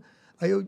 Aí eu É porque primeiro foi para a imprensa, depois foi para a família. alguém me ligou. Eu tenho que me lembrar quem foi a pessoa que me ligou, me perguntando: pai, que história é essa? Não sei o quê. Eu digo: não, rapaz, não tem nada disso, não. Naquele Só- momento foi inimaginável aquilo? Inimaginável. Jamais passaria pela cabeça de ninguém. É como eu disse, o Firmino era, um, era, um- era uma pessoa muito forte. O Firmino, quando tinha um problema, ele enfrentava. Ele ia para cima. E ele ensinou isso para muita gente. Eu mesmo aprendi muita coisa com ele e uma delas foi essa. Moço, vamos, o problema. Ele não, ele não Ele recuava, ele pegada, era. né? Se você quisesse ver o Firmino eh, partir para cima, era você confrontá-lo, você querer. Né? É, Ele, ele era muito forte. Jamais. Jamais. E aí, como foi aquele dia, Fernando? Aí eu não consigo lembrar de muita coisa. Não consigo. Das coisas que você lembra. Acho que você nunca falou diretamente sobre isso, né? Assim, Não. Porque foram E é, os momentos de dores na, na- é, sem falar. É, é- é assim, eu primeiro eu deleto datas, momentos ruins. Eu, eu- e eu passei dois anos, do dia que o Firmino faleceu até este mês de janeiro de 2023. Você não me viu dar uma entrevista, você não me viu dizer uma palavra. Primeiro que eu tinha receio das pessoas confundirem aquilo que eu eventualmente pudesse dizer com aproveitamento político. Tanto é que agora na eleição as pessoas, pai, tem que ser candidato. Alguns partidos vieram atrás de mim, mas eh, você tem muita identificação com o É, Firmino. mas você beira sabe- o ridículo alguém pensar isso, né? E eu disse, olha, cara, o que eu quero guardar do Firmino é o meu amigo, o prefeito e o político que foi o maior de todos, que eu convivi, que eu conheci. Esse Uhum. é a gestão, é o modelo administrativo do PSDB que está aí. Agora, o Firmino eu vou guardar como amigo. Jamais você vai me ver usar a imagem do Firmino para outro objetivo. A imagem dele é aquela de saudade que eu tenho, sabe? De, de, de querer que ele estivesse aqui para ajudar a construir o Estado, sabe? A cidade. E poder desfrutar da amizade dele. É, é- é muito pontual e é duro, eu tenho que te fazer essa pergunta ainda. Quando você encontrou aquela, aquela cena que entendeu que era real, que existia aquele fato. Cara, deu um branco, um vazio. Um vazio. Eu, eu, eu- é assim. Eu hoje, eu entendo mais ou menos as coisas. Mas naquele momento, era uma coisa assim que para mim não era real. Não era real. Sabe? Era uma dor, assim, uma mistura de dor com angústia, com uma coisa... Era como quem dizia assim... Tô Os perdendo, porquês, né? é, tô perdendo um amigo. O que é isso? Tô perdendo um amigo. É. O que é isso? Né? Qual é a dimensão disso? Eu só noto essa dimensão hoje. Só Hoje você consegue enxergar. É, hoje eu consigo enxergar as coisas, entender melhor as coisas. Coisas até que me ensinaram também a ser um pouco melhor como pessoa. O que aí de fato você acha que aconteceu? Rapaz, eu, eu, eu, eu procuro é, é, é, me, vamos dizer assim, me convencer de que desligou um circuito. Era uma máquina que desligou um circuito. Eu não quero outra razão. É uma máquina que desligou um circuito. Era como se você tivesse um ser inatingível, inteligentíssimo, sabe? Indimensionável e que o circuito desligou. É de, uma profundo, é de um profundo respeito que você está falando, sabe? Sabe, é de uma demonstração de respeito, de carinho, de amor, principalmente. Uma declaração dessas. De verdade, porque quando você fala sobre o circuito, você fala de falar sobre, tipo, eu não aguento mais. Não era, não, não- era a razão dele. Não era. Não. Então eu procuro me convencer disso. Cara, desligou. Não tem um start, não tem um. É. Desligou. Fernanda, ah, durante quanto tempo ainda tu tentou se convencer que isso não existia? Não, assim, eu. eu Porque dá um, tem um time para você tentar entender isso, é, né? é. Não, eu, eu diria assim, eu passei algum tempo achando que ele estaria ali. É isso. que ele ia ligar, né? Que a gente ainda ia. Sonhei, Chegou a vê-lo? cheguei a conversar com ele em sonho. Sério? Sonho. Sonhando assim, como, Como se fosse muito real. como se tivesse vivo, real, uma coisa. "Não, Vamos ali, vamos resolver aquilo. Vamos... Assim. Mas isso é natural. Isso é natural, isso acontece com todo mundo. Isso não é só. É, é- é- é a coisa da vida, da proximidade, entendeu? Minha mãe. Minha mãe, de vez em quando, eu ainda sinto aquela sensação de presença. De ela estar perto, cheiro. Isso, isso, entendeu? É, é natural, é, é uma coisa. É por isso que eu digo que eu quero guardar dele. É, a São as coisas da boas. amizade. é. Da amizade. O prefeito foi o maior que eu já vi. O gestor foi o melhor que eu conheci, que eu convivi. Então, e eu vou defendê-lo até onde puder. Bom, saindo um pouco dessa área que foi importante a gente pontuar, porque acho que você não tinha falado nada Não. sobre isso dessa forma, né? Bem explícita. Ele foi o maior nome do PSDB é, na história do Piauí? Digo na história atual e na história mais recente, né? A gente tem grandes nomes do PSDB e ainda tem, embora que o partido tenha ficado muito menor do que se imaginava ele ficar. E agora nós estamos prestes a uma reeleição de um prefeito, que é o doutor Pessoa, e numa projeção de próximos candidatos. Ah, você sai de um, de um de uma eleição estadual de um prefeito de um governador, perdão, jovem, reeleito no primeiro turno, que na primeira demonstração dos, pro, dos primeiros meses tem feito um trabalho muito diferente do que a gente via nos últimos anos. Várias ações. Né? Muitas ações. E de cobrança e semelhante muito ao Femini em determinadas situações né, de resolutividade entre, entre N coisas. E começa a surgir nos bastidores o quê? De uma possível união entre PSDB e Partido dos Trabalhadores. E eu já ouvi de muitos, inclusive de declarações, por exemplo, de alguém que foi um grande líder na, ainda na, na candidatura uh, do último candidato do PSDB, do PP, que foi o senador Ciro Nogueira, e disse: olha, se houver essa união entre PSDB e PT, o Alferraz levanta do túmulo. Isso é insonhável uma união entre isso, seria a primeira aqui e no Brasil, e como é como membro raiz de PSDB enxerga isso? E Elton, veja, o que é a democracia?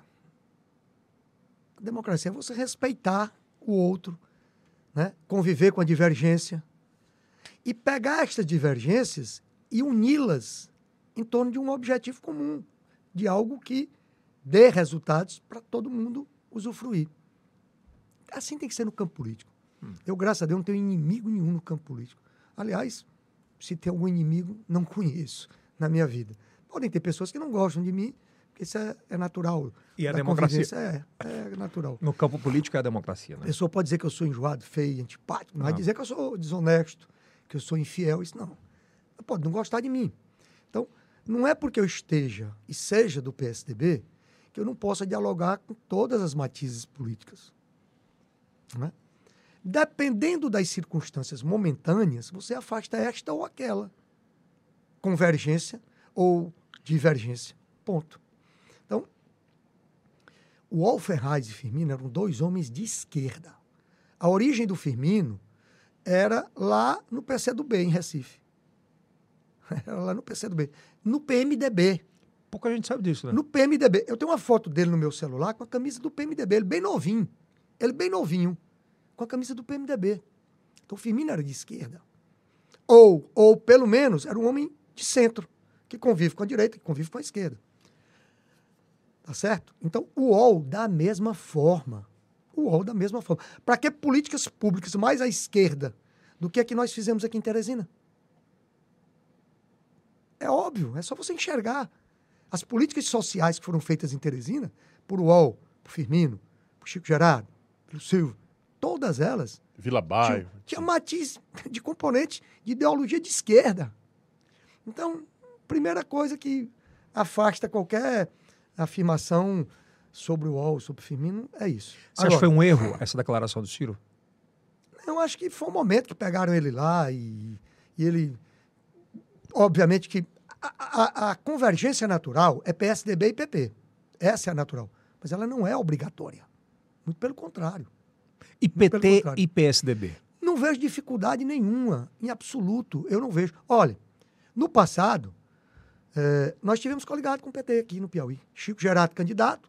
Nazareno, pai do atual governador, era o vice. E o Elton se elegeu nesta, neste palanque. Parece que ninguém lembra, né? É, no Brasil, eu era coordenador da campanha do Chico Gerardo. Na campanha, é, nas campanhas brasileiras, vários momentos o PT e o PSDB estiveram juntos. Aqui em Bom Jesus, Bom Jesus, do deputado Fábio Novo, do meu queridíssimo amigo Marcos Elvas, PT e PSDB já caminharam juntos. O que nos leva a pensar de forma assim é que a campanha política ela é feita, certo? Para você conquistar alguns objetivos.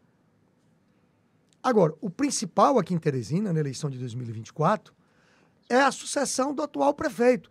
A única matiz política que nós não dialogaremos, se depender de mim no PSDB, é a que está hoje à frente da Prefeitura de Teresina. Por questões lógicas. Essa eleição que vem, não tenha dúvida, não tenham nenhuma dúvida. Ela vai ser, o ponto focal dela vai ser a atual gestão e as gestões anteriores do PSDB. O eleitor vai pensar e deve pensar é assim: poxa, eu tenho hoje uma gestão que é desastrosa, que não contribui para a melhoria das condições de vida do teresinense, e nós tínhamos no passado uma gestão que tinha todos os serviços, que me entregava todos os serviços, uma saúde de qualidade, uma educação em primeiro lugar, transporte coletivo, ou bem ou mal, existia, estava sendo qualificado e melhorado. Tudo funcionava. É, mas, por exemplo, a gestão atual ela, ela contesta e aponta muito foi um desperdício de dinheiro o que foi montado em relação ao transporte público. É, que são verdadeiros elefantes brancos, algumas. Como é que o nome dele? O Integra, né?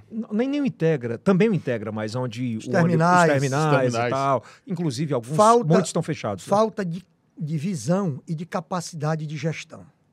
O Integra é um patrimônio do Teresinense valiosíssimo. Estou lhe dizendo isso como teresinense que sou apaixonado por minha cidade. O Integra não é tão somente transporte coletivo. O Integra estava associado ao desenvolvimento da cidade de Teresina. O Integra não é invenção da cidade de Teresina. Não é invenção do prefeito Firmino Filho. O, o Integra existe em várias cidades brasileiras, principalmente em Curitiba principalmente em Curitiba. Existiam alguns erros? Existiam. Existiam algumas questões? Existiam. Por exemplo, o Integra foi colocado logo aqui no centro urbano, nas principais avenidas. Foi um erro?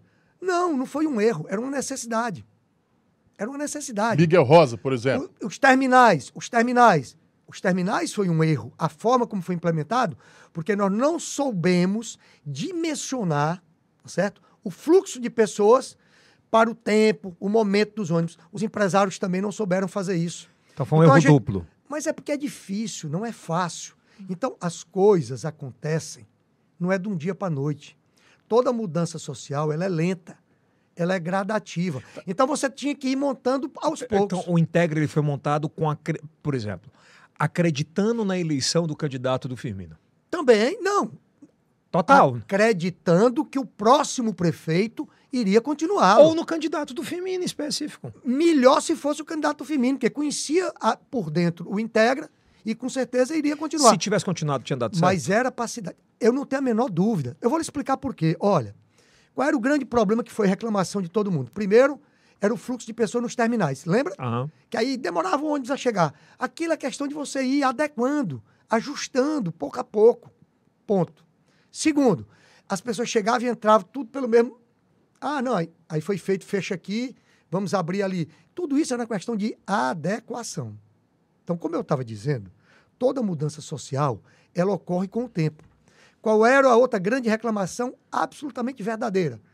Ah, mas os ônibus são ruins na periferia da cidade. Por quê? Porque na periferia da cidade não tem o asfalto que tem nas avenidas do centro urbano, nas ruas do, dos principais centros urbanos de Teresina. Então, na periferia, é buraco é calçamento ruim, cabeça de jacaré, é ônibus velho, tá certo? E isto era ruim. Mas na segunda parte do Integra, era justamente isso. Todos os percursos. Tinham que ser asfaltados. Iriam ser asfaltados. Aí outra reclamação. Aí éramos nós, proprietários de carros particulares. Ah, fizeram os corredores de ônibus. E aí. Tipo na Miguel Rosa, isso, que já é isso. curta. Na presidente Kennedy, o que o falou foi nisso. Mas veja bem, cidade cidade que se preze e que olha para o futuro, ela pensa em transporte coletivo. Transporte coletivo é a saída. E é, Eldis, quantos veículos novos são jogados nas ruas de Teresina mês a mês? Milhares.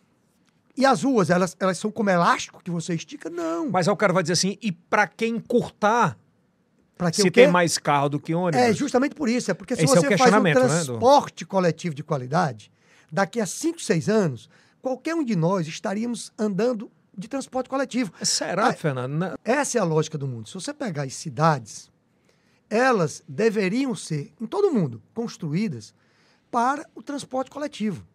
No Brasil e nas grandes cidades da América Latina e do mundo quase todo, nós fizemos as cidades para carros, para veículos Individualismo, particulares. É. É, Por exemplo, louco. só quem comporta isso são as cidades americanas. Quatro vias. Que- Isso. É outra vibe. Isso. Algumas, Mas, né? por exemplo, vá para a Europa. Aí o cara diz: ah, mas lá é metrô. Mas é isso mesmo, é o transporte coletivo. Lá é o coletivo. metrô.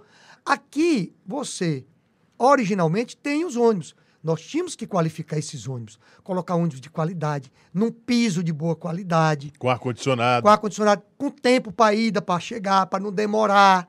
Mas isso é com o tempo. A tecnologia poderia ter Isso. ajudado isso, E- né? Mas, moça, o, o Iria Integra, ajudar, né? O Integra era desenvolvido dentro de um padrão tecnológico, de controle tecnológico, sabe? De horário de ônibus, de saída e de chegada. Você ia estar na estação, era esse é o projeto. Ia estar vendo. Lá na Europa, você vai pegar um metrô, né? Aí ele de lá, chega em cinco minutos e chega. A gente tem duas grandes escolas. Era né? isso, a escola ônibus. europeia é que você tem transporte público de qualidade Isso. com, precis- com precisão de tempo. A Isso. escola americana é individual. É, exatamente. Aí, aqui, teve todo aquele transtorno. E toda mudança social, como eu já disse, Causa. ela é lenta, ela é gradual, É. ela incomoda. Ela incomoda. Mude um móvel da sua casa. Mude uma poltrona da sua casa. A mesa que você almoça, mude ela de posição. Você acha estranho, reclama. Sabonete. Para se acostumar. Isso, Já para se muda, acostumar é uma luta. Você imagine mexer com a vida de uma população. É. Não é fácil. E o Firmino se sujeitou a isso. É para você ver a grandeza do homem, do A administrador. coragem, né? A coragem. Fazer isso diante de uma eleição. Fazer isso sabendo que aquilo era o melhor para a cidade. Que ia demorar tempo. Ia passar quatro anos, cinco anos, até todo mundo se acostumar. E aí você ir melhorando. Asfaltar as vias de ônibus na periferia, fazer as interligações, comprar ônibus novos, adquirir ônibus novos, mais qualificados, enfim. Bom. Tudo isso era um processo que destruíram por falta de visão, de conhecimento e de capacidade administrativa. Para fechar, quais são os grandes players? Quem são os grandes jogadores da próxima eleição, na sua opinião? Se você me pergunta isso para agora, para hoje, Fernando, quem é o candidato forte hoje? Os, os candidatos. Eu diria que só tem um hoje forte. Para mim, só tem um. Hoje. Hoje. Se a eleição fosse amanhã, só tem um forte. É o candidato que tiver o apoio do governador do Estado. Seja ele quem for. Candidato que ele tire do bolso, candidato que ele vem apoiar de outro partido, candidato que ele apoia do partido dele. Enfim, quem ele indicar é um candidato forte. Por quê? Porque é o candidato do governador. A estrutura de governo tem um peso enorme numa disputa eleitoral. Mas não tem a estrutura da Se prefeitura? você me perguntar, a da prefeitura eu não considero, porque eu acho um desastre a atual gestão. E não vejo que ela esteja sendo qualificada para ser vista como capaz de disputar Mas, Fernando, novamente cane- uma eleição. caneta não é caneta? Falam sempre isso. É, mas o eleitor... Caneta de prefeito. É, mas o eleitor teresinense, ele tem uma capacidade de buscar o seu candidato em várias vertentes. E tem também a capacidade de eliminar os candidatos que ele não quer em várias vertentes. Você concorda? Você o, o prefeito hoje, na minha opinião, não é visto como Compreendo. um bom candidato para voltar a Mas administrar a prefeitura. Você compreende o, o quanto ele tem disponível para gastar em obras agora no- nesse ano que, que vem aí? Fosse por isso, nós teríamos ganhado todas as eleições até que- os fins dos tempos. Mas você acha que isso não muda? Não acho que não, até porque as obras que estão aí e que, que será que serão concluídas e as que forem serão concluídas, todas elas da gestão do Firmino. Praza aos méritos da atual gestão continuar a executar. Mas não acho que isso influencie, porque a capacidade de gestão da atual administração da prefeitura, inequivocamente, inequivocamente, inequivocadamente, pode fazer a expressão correta, não entra na cabeça de ninguém. Não entra na cabeça de ninguém.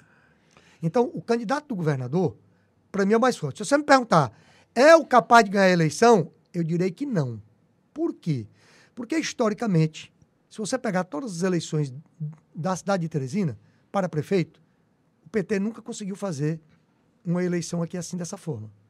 O Elton, o Elton Dias, Que é o principal líder, perdeu Mais a eleição. popular. Ah. Saiu de governo e foi o quarto colocado na disputa de eleição. Então eu acho que ele vai ter que se compor, vai ter que se ajustar, vai ter que fazer muito engendramento político para Mas, por exemplo, vencer o as eleições. Nesse PSDB, resultado, ele- o, é, o PSDB ele poderia ser, ah, caso uma conjuntura política acontecesse. Eu estou entendendo o que você está querendo dizer e é onde eu ia chegar. Então, hoje o candidato mais forte é este, por conta da estrutura de É poder. isso que eu ia falar. Qual é o outro componente numa eleição que faz um vencedor? Foi o que fez o atual gestor da prefeitura. Time. Um sentimento. O sentimento. E time. O sentimento da, da, da população para com ele naquele momento. Acreditando que ele fosse um bom gestor, um homem popular, tá, vamos votar nele. Era o sentimento. Quem tem o sentimento hoje, na minha opinião, modesta opinião, mas de boa vivência na cidade de Teresina, o sentimento está favorável ao PSDB. Por quê? Porque a eleição que se avizinha em 2024 será o confronto da atual gestão,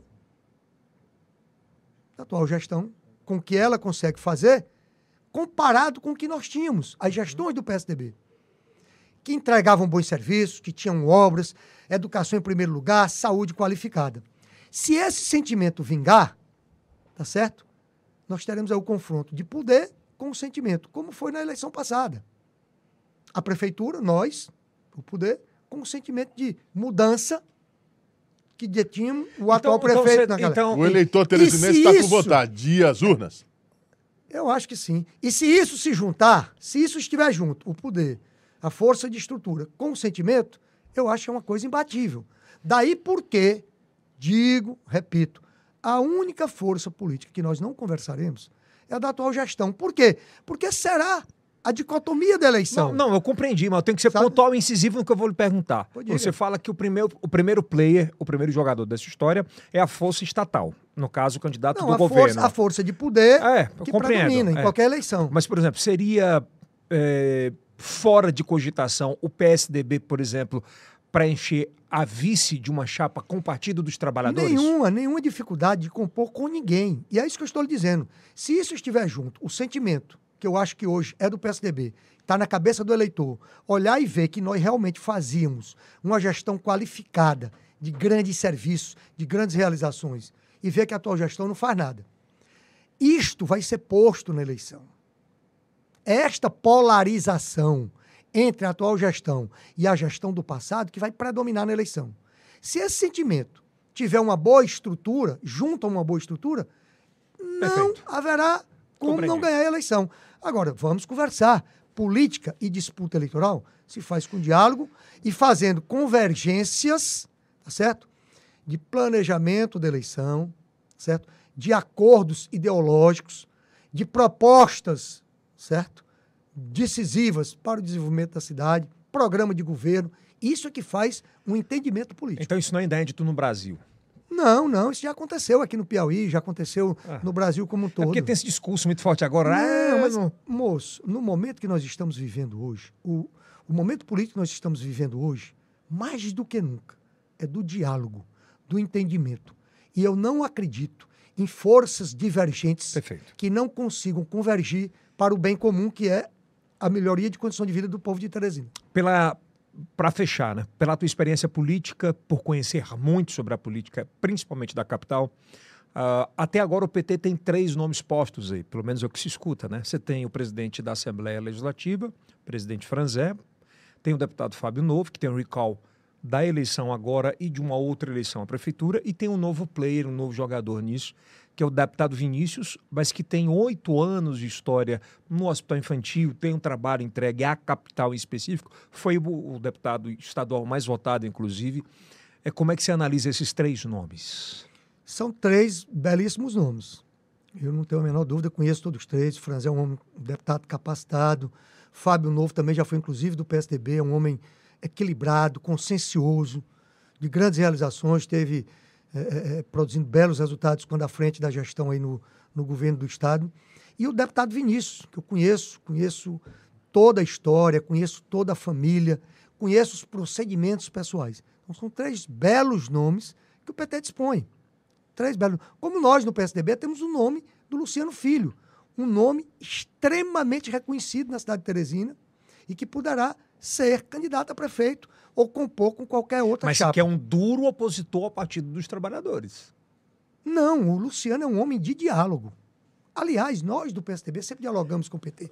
O, o Luciano, pelo contrário, ele foi eleito deputado e estava na oposição, tinha que ser oposição, mas fez sempre uma oposição Mas é bom pontuar sobre isso, é importante. É, não, mas isso a gente já conversa, eu e o Luciano.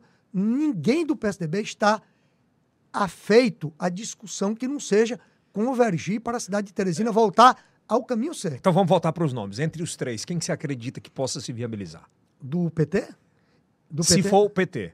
Rapaz, eu entendo de PSDB. de Ô, mas eu PT, tô eu entendo. Mas olha, mas veja bem. Esquece um pouquinho. É, mas é, veja bem, mas veja Tô falando bem. como analista político. Veja assim, eu vou, eu, eu- eu vou falar agora como se eu fosse um jornalista Isso. no campo político. Franzé. Deputado Franzé tem conhecimento, é um homem capaz e tem um poder, que é a Assembleia Legislativa do Estado do Piauí. Então tem muita força para se qualificar e para vir a ser candidato. O deputado Fábio Novo tem o recall, que você falou, tem o próprio trabalho que ele exerce, pode se qualificar perfeitamente. E o Vinícius tem algo mais. Além de ser já um gestor, vamos dizer assim, testado no hospital infantil, além de ter feito muitas coisas, ele tem a novidade do nome dentro do PT, que tira um pouco, me perdoe aqui, os- é, é, com respeito que eu falo, mas aquele ranço, tá certo? Que algumas pessoas. Que tu falaste das detêm- eleições. É, do passado, do passado. Algumas pessoas têm um O PT ranço. raiz lá atrás. Isso. O o Vinícius é uma novidade com relação a isso. Isso pode facilitar para ele. Agora, o PT tem mecanismos próprios de escolhas de candidatura. Tem instâncias Que próprias. são muito legítimas. Eles vão, primeiramente, ter que, vamos dizer assim, disputar internamente esse aspecto. Eu não conheço bem isso. Por isso que eu disse, eu entendo de PSDB, não entendo de PT. O PT tem muito disso, das instâncias. Eu estou falando é no âmbito da disputa em si, certo? Se eles aparecerem como candidatos. E aí, ou nós estaremos juntos, ou estaremos divergindo. Nas duas formas, nós saberemos fazer, porque conhecemos, certo? As fragilidades petistas na cidade de Teresina, como eles conhecem as nossas.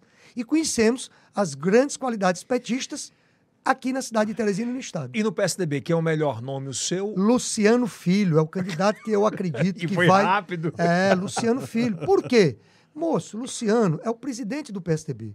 É um homem polido, de trato fino, educado, mas um homem de ideias, de posições, sabe? E é do bem, né? Firme, um homem do bem, uma pessoa que tem, vamos dizer assim, trabalha na política há muito tempo, tem vontade, já foi gestor da Prefeitura de Teresina por várias vezes. Então, eu não tenho a menor dúvida que é um mais qualificado hoje. Olha, Eu não tenho pretensão nenhuma com relação a isso. Olha, muito feliz esse bate-papo. Acho que vai, vai dar muito o que falar. É, explicitamente a primeira vez que um membro é, com cátedra e que pode falar sobre isso fala que pode acontecer, ah, não a primeira, mas outra parceria entre Partido dos Trabalhadores e PSDB. Né? Rapaz, só para te dar assim, um, um- botar, vamos dizer assim, um, um pouquinho de azeitona no, no, né, no A pudim, cereja como é? do bolo. A cereja do bolo. O Alckmin veio de onde?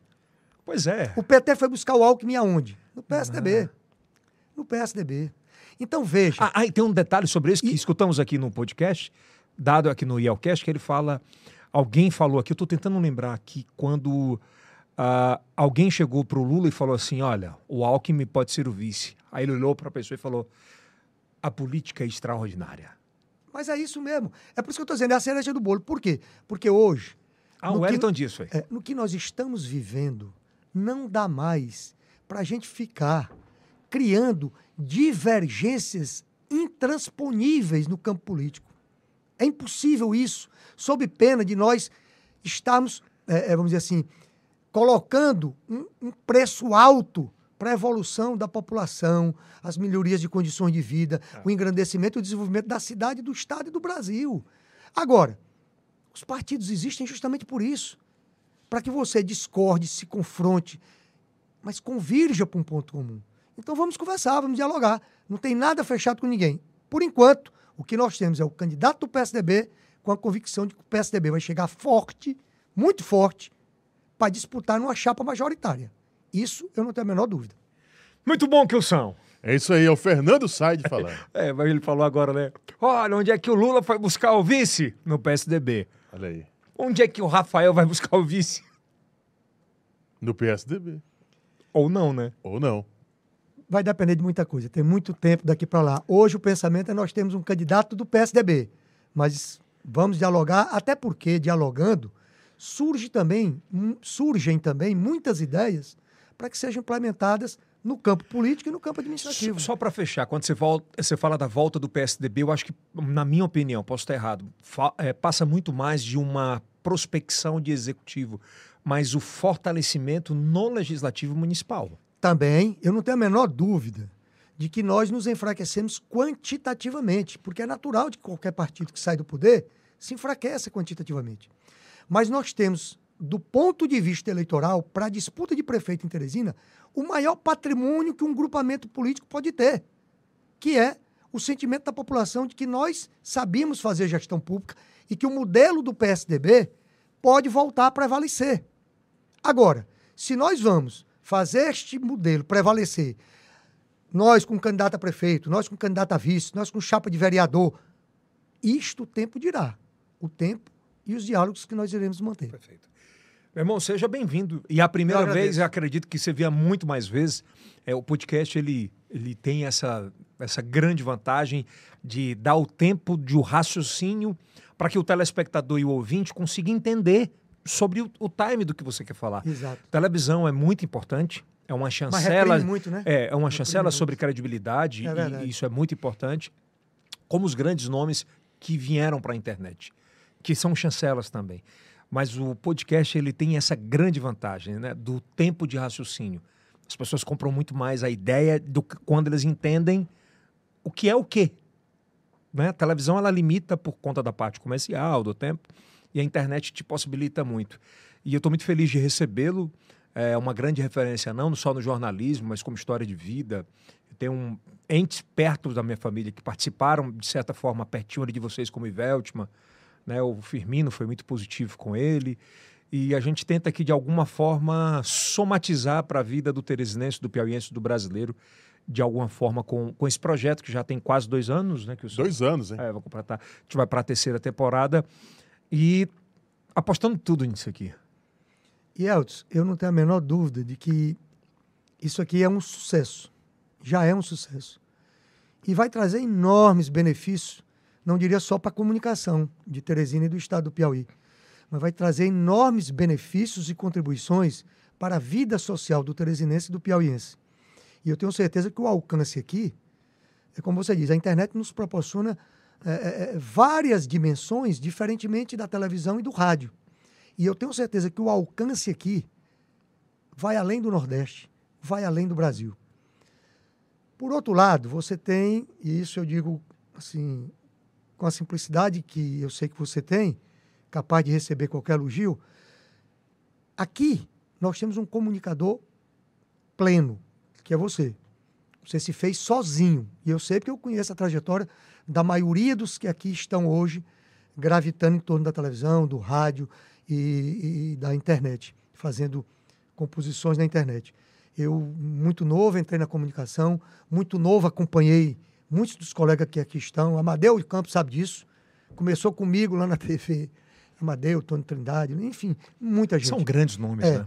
pessoas que eu, que, eu, que eu admiro também. Mas você se fez, vamos dizer assim, sozinho, idealizou um projeto de vida sozinho e está com um patrimônio intelectual e de conhecimento, que é uma riqueza inigualável, que lhe- me fazem crer que você vai muito longe ainda, muito longe, no Piauí e no Brasil. Eu só, só vou divergir uma última coisa sua, que nesse projeto em especial não posso falar sozinho.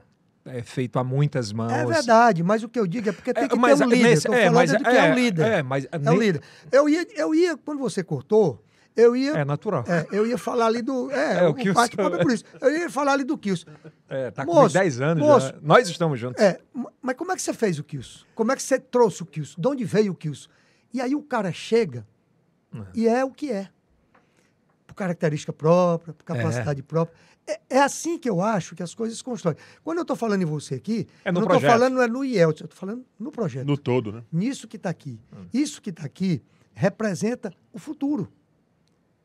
E aí é onde nós começamos a nossa conversa, lá dos órgãos de comunicação, no passado, na É, transformação. por isso que é bom passear, né? né? A gente chega nisso aqui. Isso aqui está 10 anos à frente do que nós estamos vivenciando ainda hoje. E acho então que é um- por isso que eu acho que vai muito além. é um espaço de democracia. e o IELTS que eu falo é o projeto que você está desenvolvendo. Mas tem que pontuar pra galera. É, tá. Ali, eu, eu, eu vi ali, eu vi ali o pessoal ali, ó. É a quantidade, gente. Tô vendo aqui o pessoal aqui sentado só, ó. É, aqui a gente tem uma equipe muito boa e a maioria da galera que está aqui, por incrível que pareça, é gente que nunca tinha tido a oportunidade. Né? Hoje a gente chegou, nós chegamos, por exemplo, agora no TikTok, nós somos entre o top 5 do Brasil, do Brasil, em podcast com mais de 90 milhões de views. E um menino, que é o Will, que toma conta dessa parte das redes, que é muito perspicaz sobre isso, sobre a orientação da nossa direção.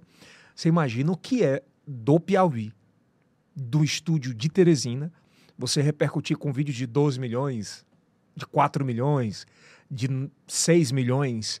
Cara, eu, assim, eu, eu, eu sou suspeito de falar isso, porque assim, eu me sinto tão orgulhoso em nome de toda a nossa equipe de, pro, de poder fazer isso, que veículos de comunicação, não estou falando nem do Piauí, é, do Nordeste inteiro não conseguiram ainda esses números na rede social, que eu acho que vai explodir esse ano, que é o TikTok, que a gente apostou certamente nessa rede.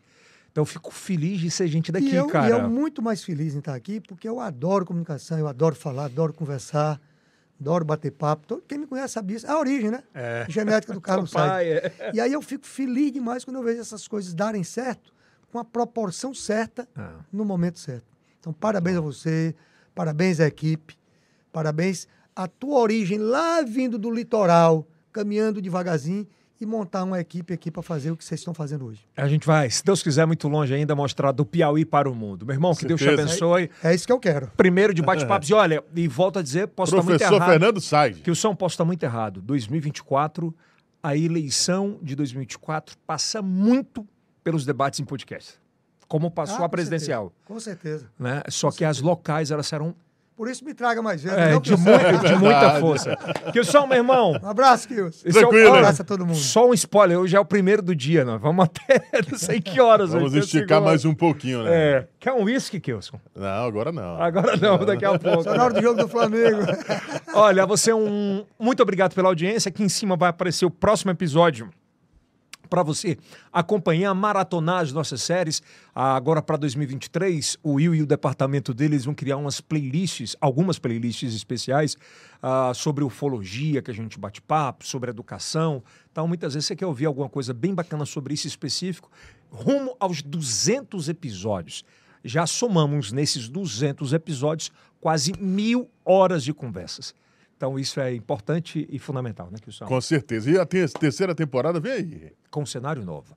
Isso aí é o cast do Piauí. Para o mundo. Até a próxima.